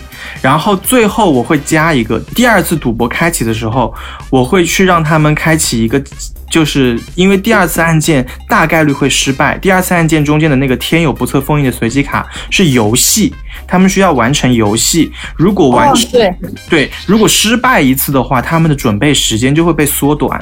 如果一，而且每个游戏都必须通关，就相当于你得成功。比如说一分钟内不能失败，如果失败了就重来，然后扣完时间再重来。然后很有可能时间准备时间就已经被扣到，不管即便你用最短的选项都完成不了，那我第二个案件会直接结束。这个时候我的第二案通常都是失败的，这个时候就轮到我发挥了，因为你们案件失败，而作为金主的我是不能够看到大家不赚钱的，所以现在开启一个强制对赌。就是强制对赌，每个人要跟我对赌三轮，我只要一颗骰子，你们要猜这个数字，你每猜中一次，我就给你一个亿。你每猜对一次就给你一个亿，但是如果你三次都没有猜中的话，你所有的钱都会被我收走。你这很恶劣。因为我因为因为我真的不想要看到大家赚不到钱，所以我就是需要给大家发放一些钱，但是呢，我不可以教大家就是白白嫖，我要让大家知道就是风险是平均的，就是你可能会赚很多，但是你可能会一无所有。好，然后这里是我收回他们钱的一个方对，我。说一下赌博这这个事儿。我记得在那几轮，就是我应该每一轮案件之后都会有一个赌博嘛，然后，呃，当时应该是 DM 给我们限制了每个人参与赌博的这个次数。然后你知道我是一个，就是你知道我在现实生活那当中，我是我这赌博都不沾，就是我老开玩笑说我他妈去了无数回拉斯维加斯，但是从来没有在赌场里面花过一分钱。我是从来不会去赌博的人，因为我知道我是一个赌性很大的人，对我来讲那就是 win or nothing。所以我每一次赌，我猜这个单双，我都是 show hand，我全部是 all in，那你知道吧？嗯然后，但是我应该是连赢了好几次，就是我在那个环节，我就变成了场上钱多的离谱的一个玩家。对我非常喜欢你这样的玩家，就是 all in 是我最喜欢的，因为我不是说我会调我会调赔率吗？我后面看到大家赚到一些钱了以后，我会把单双的赔率压低，把数字的赔率拉高，这样很多人就会想来赌数字，但是赌数字你的风险就会变得很大，你很可能就会一分不有，但仍然这个几率也不是百分之百的，我仍然在跟天赌。但是没有关系，我后面还有更多的方法把大家的钱 收回来，就是包括那个对赌，然后包括，因为我们不是案件最后一个案件其实会比较难，就是需要大家去填写很多具体的信息，每个信息都有正确答案。这个时候呢。来电有一个特色，就是之前所发放的所有线索卡也好，呃，小剧场也好，上面其实都是会有一些只言片语的线索在的，但是当下环节结束就会被收回来，所以但并不回去的。对，但 DM 并不会提醒你这些东西很重要，所以会就是考验玩家自己的细心程度。到最后一个案件的时候，其实是需需要用到之前的一些线索里面的一些信息片段，他们会想不起来。那之前我不是有给玩家一个技能卡嘛？有人来跟我私聊的话，他们会拿到一个再来一次卡。再来一次卡，除了在游戏中可以不扣时间重新挑战一次以外，还有一个功能就是它可以用任意一张再来一次卡调取之前所有线索里面的任意一张卡片查看一次。但是这个卡只有四张，而且很有可能在游戏第二轮环节里面，他们不知道再来一次卡后面还会有这个用途，所以很多人可能会用掉一大部分，就可能只剩一两张，然后他们就想不起来，想不起来我们最后一笔生意又很大，数目是十亿金额，抢到了以后，很多玩家到现在还认为这是一个机制本，他们还认为最后我要赢，因为因为我在中途，对对对，我想起来了，我我我为了为了吊起玩家的积极性啊，因为我很怕一些玩家就是觉得说说哦没关系，我不赚钱也没关系，我这个时候都会说。最后，除了大家赚到应有的钱以外，大家所有最后结算的排名会有一个富富豪富豪榜之类的东西，第一名就会成为我们的 MVP，就是总资产到那个时候最多的一个人会成为 MVP，MVP 会获得我送出的一份神秘大礼，金主本人送出的一份神秘大礼，去调动一下玩家就是对于赢钱的这个积极性，然后。所以他们会很想尽力的完成最后这笔十亿大单，因为前面可能又有人去亏了钱啊，或者是一无所有，他们就会想尽办法想要掉线索，可是没有再来一次卡了怎么办？没有关系，你们可以花钱买。这个时候可能往往只有一一两个、两三个玩家手里还比较富裕，那么我会根据他们玩家手里的钱去定这个价格。你花钱买线索，没有再来一次卡没关系，咱们花钱有钱能使鬼推磨。如果你手上有一千万的话，比如说他手上有两千万。那好，一千万一次，就一千万一次，反正就是你也可以不买没有关系，但是你要想哦，这个时候你买了之后会赚十亿哦，这一千万对十亿来说算什么？呃，我记得在那个环节我干了一件事情，我在那个环节我干了一件事情是什么呢？因为你知道我是推土机，嗯我基本上都还记得，所以我跟在场的所有的玩家讲，你们把钱给我，我告诉你。啊，然后他们所有玩家都以为你是在给他们做生意。这也是凭本事，没有关系，你确实会赚到一些钱。就我不可能不会说一定要抠到不让大家赚一分钱，但是我一定会让他们。这就是为什么前期我要一直开赌博，让他们手上不能有太多钱。因为如果有太多钱，一个人手上有太多钱，最后看到十亿，哎，老娘已经有十亿了，我给你做什么生意啊？就是也是为了维护 DM 本身在里面扮演 NPC 的一个权威性。对对对，然后呃，反正买完之后，而且还有一个很妙的点是。这个时候没有钱的玩家会自动的跟金主一边，因为我们都没有钱了。哎，你拿着这几千万，你不买线索你干嘛？就他们会来帮金主去凹玩家、凹有钱的玩家花钱。对的，因为就是想把这单生意做成。对，嗯，把人性安排的明明白白。对，然后最后反正金主的角色，我就是会利用各种人性的漏洞，达到我的目的，达到我的目的。然后三个案件其实差不多就是这样子就结束了。结束了之后，其实最后金主我就会说好，因为最后一个案件就是流程上规定是必须成功的，所以我一定不会刁难到他们，没办法，因为这个十亿一定要让他们赚得到。然后，但是因为金额很大，十亿，这个时候呢，我就会说。好，现在这个这一大笔钱我要去就是合理分配一下，因为资金额太大了。然后这个时候我就会出去，我就会出去。作为金主的我会出去。那这个时候其实金主这个 NPC 的戏份到这里就结束了。我再进房间的时候就会转换成 DM 的角色，然后我们就会发展最后的一个结局了。金主死了，嗯，死了吗？我忘了，没不是不是死了，不是死了，然后没死是吧？我觉得金主咋这这么该死呢？其实你知道，就是我，因为我忘记当时的在最后的环节是什么样，但是我就是听洋洋说到现现在，我觉得今天这个金主他不死不足以平民愤。他扮演的这个金主真的是该死，太恶劣。但是这样子确实比较有趣，就是竞技性很强，你知道吗？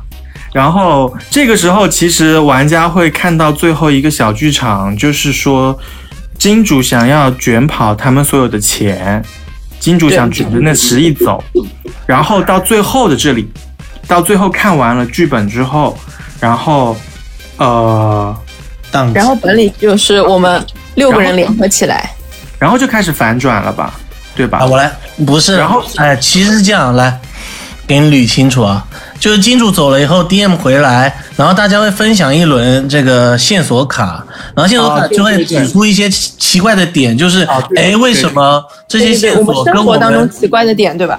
对，为什么跟我们读的序幕好像不太一样啊？就是哎，李瑶瑶好像也不是，呃，那个谁，秦思雨好像也不是你的女妈，对，不是你妈，然后我妈好像是真的死了。对，然后宋平安，宋平安好像也没有走丢嘛，你不是还是有他的初中照片啊，等等等，这这重重的点，然后让大家觉得，哎，好像故事不是我们想的这样。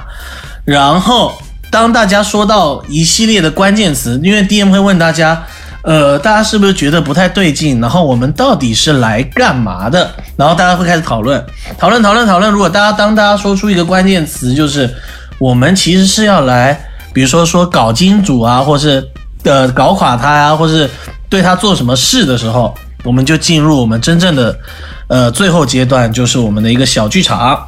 然后对对对，然后这个小剧场的一个很酷，这个其实我觉得这个本的小剧场，最后这小剧场特别酷，它是有个，首先它的配乐，到呃我到时候会贴在这个背景音乐给大家听啊，然后他演，然后配上他们的说辞，就是他们几个人其实是要来扳倒这个金主，然后他们一步一步。里面的台词就特别酷，就是哦，我已经准备好了，你准备好了吗？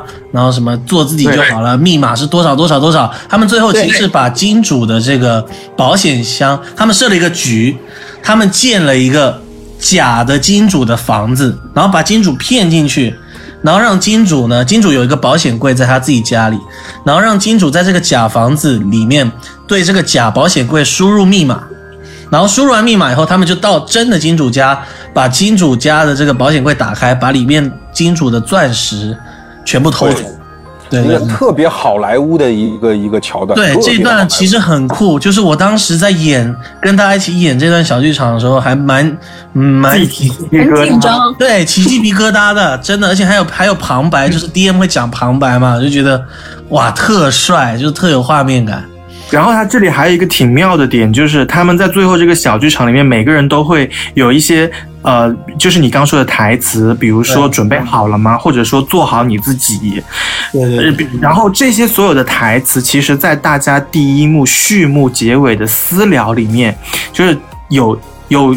本中给大家的个人任务，比如说像谢青宇的，就是如果你要跟别人私聊的时候，一定要先跟他对他说一句，请做好你自己。其实这里就是在前面埋了一个伏笔，其实，在从那个时间点开始，他们的任务就已经执行起来了。这些所有的所有的这些台词，其实在穿插在前面的私聊，就是他们互相之间的一个暗号。对，包括最后一轮的线索卡，很多张上面都会写你是谁谁谁，呃，你很惨，你的经历是什么什么什么，然后结尾都是千万要记住啊，然后大家就会觉得，哎，为什么千万千万要记住什么意思？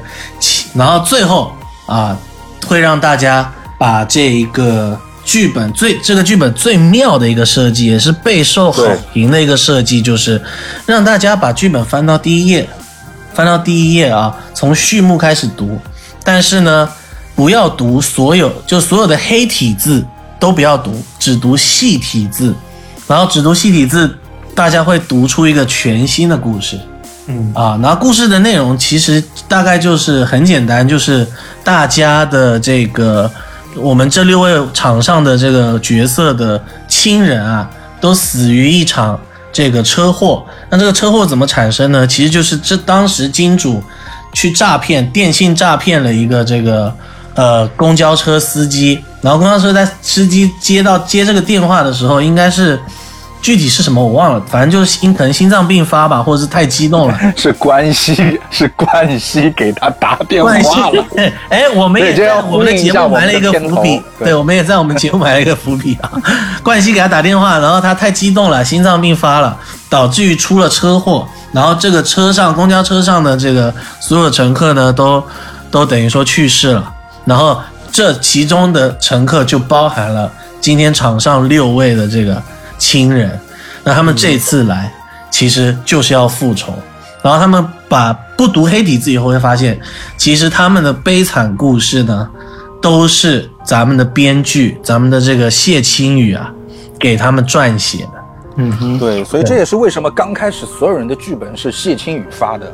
对，也是为什么就是在他们所有人把这个故事重新读了一遍，看到真相之后，会再次让他们看到所有人本子的第一句话，然后我会让他们逐字逐字的念出来。啊这里也很酷，对对对。对，比如说很酷，逐逐字念出来，比如说我会我会让谢青宇放在最后一个，然后大家按顺序，比如说贺林会说你叫贺林，宋崇德是你叫宋崇德，谢微风是你叫谢微风，直到谢青宇的前面几个字是我叫谢青宇，是因为所有的剧本都是谢青宇自己写的，是他在一直告诉你们，你们是这些悲惨的人，而之所以让大家用这些悲惨的故事，是因为金主曾经说过，我喜欢天赐大恨、人生悲惨的人，所以他们编写了这些悲惨的故事，是为了取得金主的信任，而实现他们的复仇。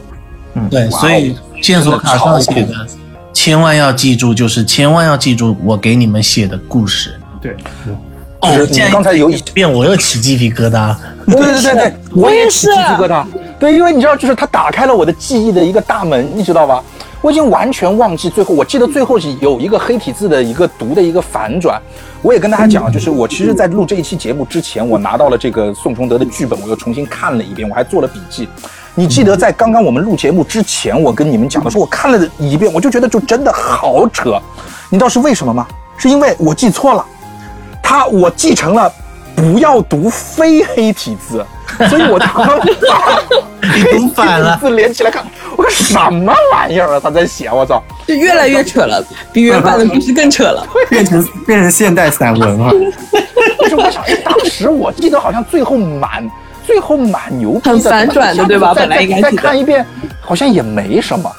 呃，我待会儿我录完节目之后，我要再重新再再看一遍，因为刚我我我真的起鸡皮疙瘩了。这个好酷，你知道吗？对，这个设计确实是前无古人，然后很难后有来者了，因为这个是只能玩一次这个梗，后面再玩就没意思了。就对，哦，不过不过最近来电出了来电二哦，还不知道是什么内容。对，我们对我我们想买，我先放两个字好吗？呵呵，啊？为啥？我不知道，那你先打，你打完之后你告诉我喝不喝？没事，到时候看嘛，到时候看嘛。如果真的来电二还不错，也有什么金主的话，你来玩我带的，你就是带起你的生存装备过来，结果发现都用不到，因为装过来好不好因为因为发现金主换了套路，没有这些所谓的金钱价值。呃，哎，我觉得我真的要再一次的收回一下我之前的这个话，因为我觉得我那一车肯定是 DM 的问题，因为，呃，从我们这个所谓的这个叫呃非主呃非客观超详细的新手指南里面，我们用到了一个词儿叫炸车，就 DM 可能真的没有带好这个本儿，他花了太多的精力在跟我们搞当中那三个案件，然后我又不断的在里头去盘逻辑，盘这三个案件我们到底为什么成功，为什么失败。就是我作为一个硬核玩家，我太执着于这个整个本当中最不重要的一个环节。但其实我当时在最后的环节这个反转，我是觉得牛逼的。但是因为前面的环节太拖沓，让我觉得太扯了，太太就是影响我的体验了。所以我完全其实，在打完本之后，我忘记了最后的一个反转给我带来的这种震撼，然后让我就是全神贯注于这个本真的好烂，故事写的也很烂，然后也很浮夸，然后很没有逻辑，怎么样的？这个你只能怪谢青玉，因为是他写的。对他的，其其实他的，我还是那句话，从文笔上，就是说，从一个欢乐本的文笔上，当然我不是说欢乐本你一定就胡写啊。从一个我打过的很多的欢乐本的文笔上，他的文笔是不错的，但是他的文笔有的时候太流于表面，就是写的有点狠，就是他用力有点过猛。在在在在在描述你的一些悲惨故事的时呃时候，这是我的一个个人的看法。但是其实整个的一个环节，就是说他要表达的这些意思都到位了，都到位了。而且最后这个反转，你撇开他那些黑体字，我忘记是我的宋崇德是什么样的一个故事，但是我能够回忆起我看完那段故事之后，我应该就是在此时此刻跟大家一模一样的感觉，就是起鸡皮疙瘩。是的，你的故事其实就是你女儿宋欢喜在车上，嗯。对你女儿那个出在意外中丧，就是说丧生，而且其实我也回忆起当时最后那几个就是特别好莱坞的桥桥段，就是让你很带入这种紧张的这种，就是这个叫叫义贼团伙嘛，应该是叫义贼团伙嘛，对就有点现代罗宾汉的这种感觉。是是是，包括哇，他那些描述也就很酷，就是骑摩托车啊，什么摘下安全帽啊，然后包括点一根烟什么的，就是那些细节，是的很有画面感。对对对，我们我们看好莱坞电影会发现，我们很容易带入这些画面去想到这这些东西，真的。对是是是，而且而且这里为什么我之前一直在强调说，就是你你说我的金主人设真的很该死，也只有这样一个就是奸诈难搞的金主，在最后这个反转到来的时候。你们才会觉得哇，我战胜了刚刚那个这么难搞的人，我们太牛逼了，这个反转才会拉得更大。因为确实有一些人带的话，他会金主就很傻，就是发钱发钱，最后大家在十亿生意的时候，是人均都上亿资产，那就很没有意思，就这个反转会被弱化。所以只有当这么一个坚硬难弄的金主被你们这些人合伙战胜的时候，才会让大家更爽。嗯嗯嗯嗯对的，对的对。的，那我我觉得洋洋，你对于这个就是，其实这个我又回到我经常说的那个话题，就是说有的有的时候我们去打一些本的时候，其实作者他在本意或者说作者在一些延伸的层面，其实是想体现出里面的某一些人物的一些最是更深层次的一些东西。但是一个好的 DM 是真的可以理理解到或者体会到这个作者他要表达的这个意思，或者说更深的一些意思，然后通过他的一些小小的细微的修改，去强化这些东西，在表面上或者说在内心上，可以让玩家我让玩家去更明白啊这个道理，或者说这样的一种人设，它代表。了什么？所以说，其实我觉得你的那个金主才是真正的，应该是我想象中的这个呃来电这个本里面的金主，而我之前的那个 DM，哦，我我的天呐，啊，好吧，他应该是太年轻了，他可能不是，他可能是慈善家，就发钱，就除了可能除了你们这个组织，他自己有成立一个机构，就关爱老人。什么天使基金会，对的，所以所以所以，其实到这个环节的话，整个本我们其实就在一个高潮中，我们结束了。是嗯是的，对是的，但它这个结尾真的很很真的很妙。我当时玩的时候就就已经是鸡皮疙瘩齐身，刚刚再回复还是鸡皮疙瘩齐身，是的，是的，太。太妙了。特别是谢青雨，我现在其实只有唯一一个愿望，就是来电真的是去年的一个大 IP，就是在剧本杀界应该是一个很大的 IP。然后包括它的本儿的封面，你乍一看很土，就是它当的美工啊，就是特别特别扯，封面那就是那种啊，这个本儿太好了，哎呦太好笑了，怎么怎么样，就是这这些词条去组成的这样的一个文字的一个本儿的一个封面。但是你看多了，你就会发现它其实真的挺有特色，你很容易记住它。你一看到这种类型，你就发现哦，这是来电的本儿。对，然后包括来电二用的也是同样的风格的本儿，因为来电二的封面我已经看到过了。对，呃就一样，多加了一个二，然后变了一个色调变，成一个灰对对对色变金老色。对老生常谈吧。我希望这些作者还是可以尊重那自己所创造的这些好的 IP，然后可以真的是把剧本杀的每一个 IP，我们能够把它把它做好。我们不指望说二会比一会做得更好，至少咱们不要把它变成像我这个时候我可能又要踩一下 冰胶二了，就是不要做成像冰胶二这个样子。我 是是我，对我连我连续踩它应该没有什么问题吧？没有没有，大家应该是认同的。好好好好，所以在这个我们今天结尾的地方啊，我还是要说一句啊，这个的确啊，经通过今天这一场经历啊，这个两个多小时的经经历，我改变我在最之前我的想法，它的确是二零二一年的欢乐本天花板啊，毋庸置疑。的，好，那我们的今天的节目就到此为止，也是感谢我们的阿乌又一次的来到了我们的节目，好，谢谢你的到来，谢谢，哎我也谢谢，再次回忆起这个好本。好好，那么今天我们就到这里，好，各位听众，谢谢你们的陪伴，拜拜。拜拜拜拜。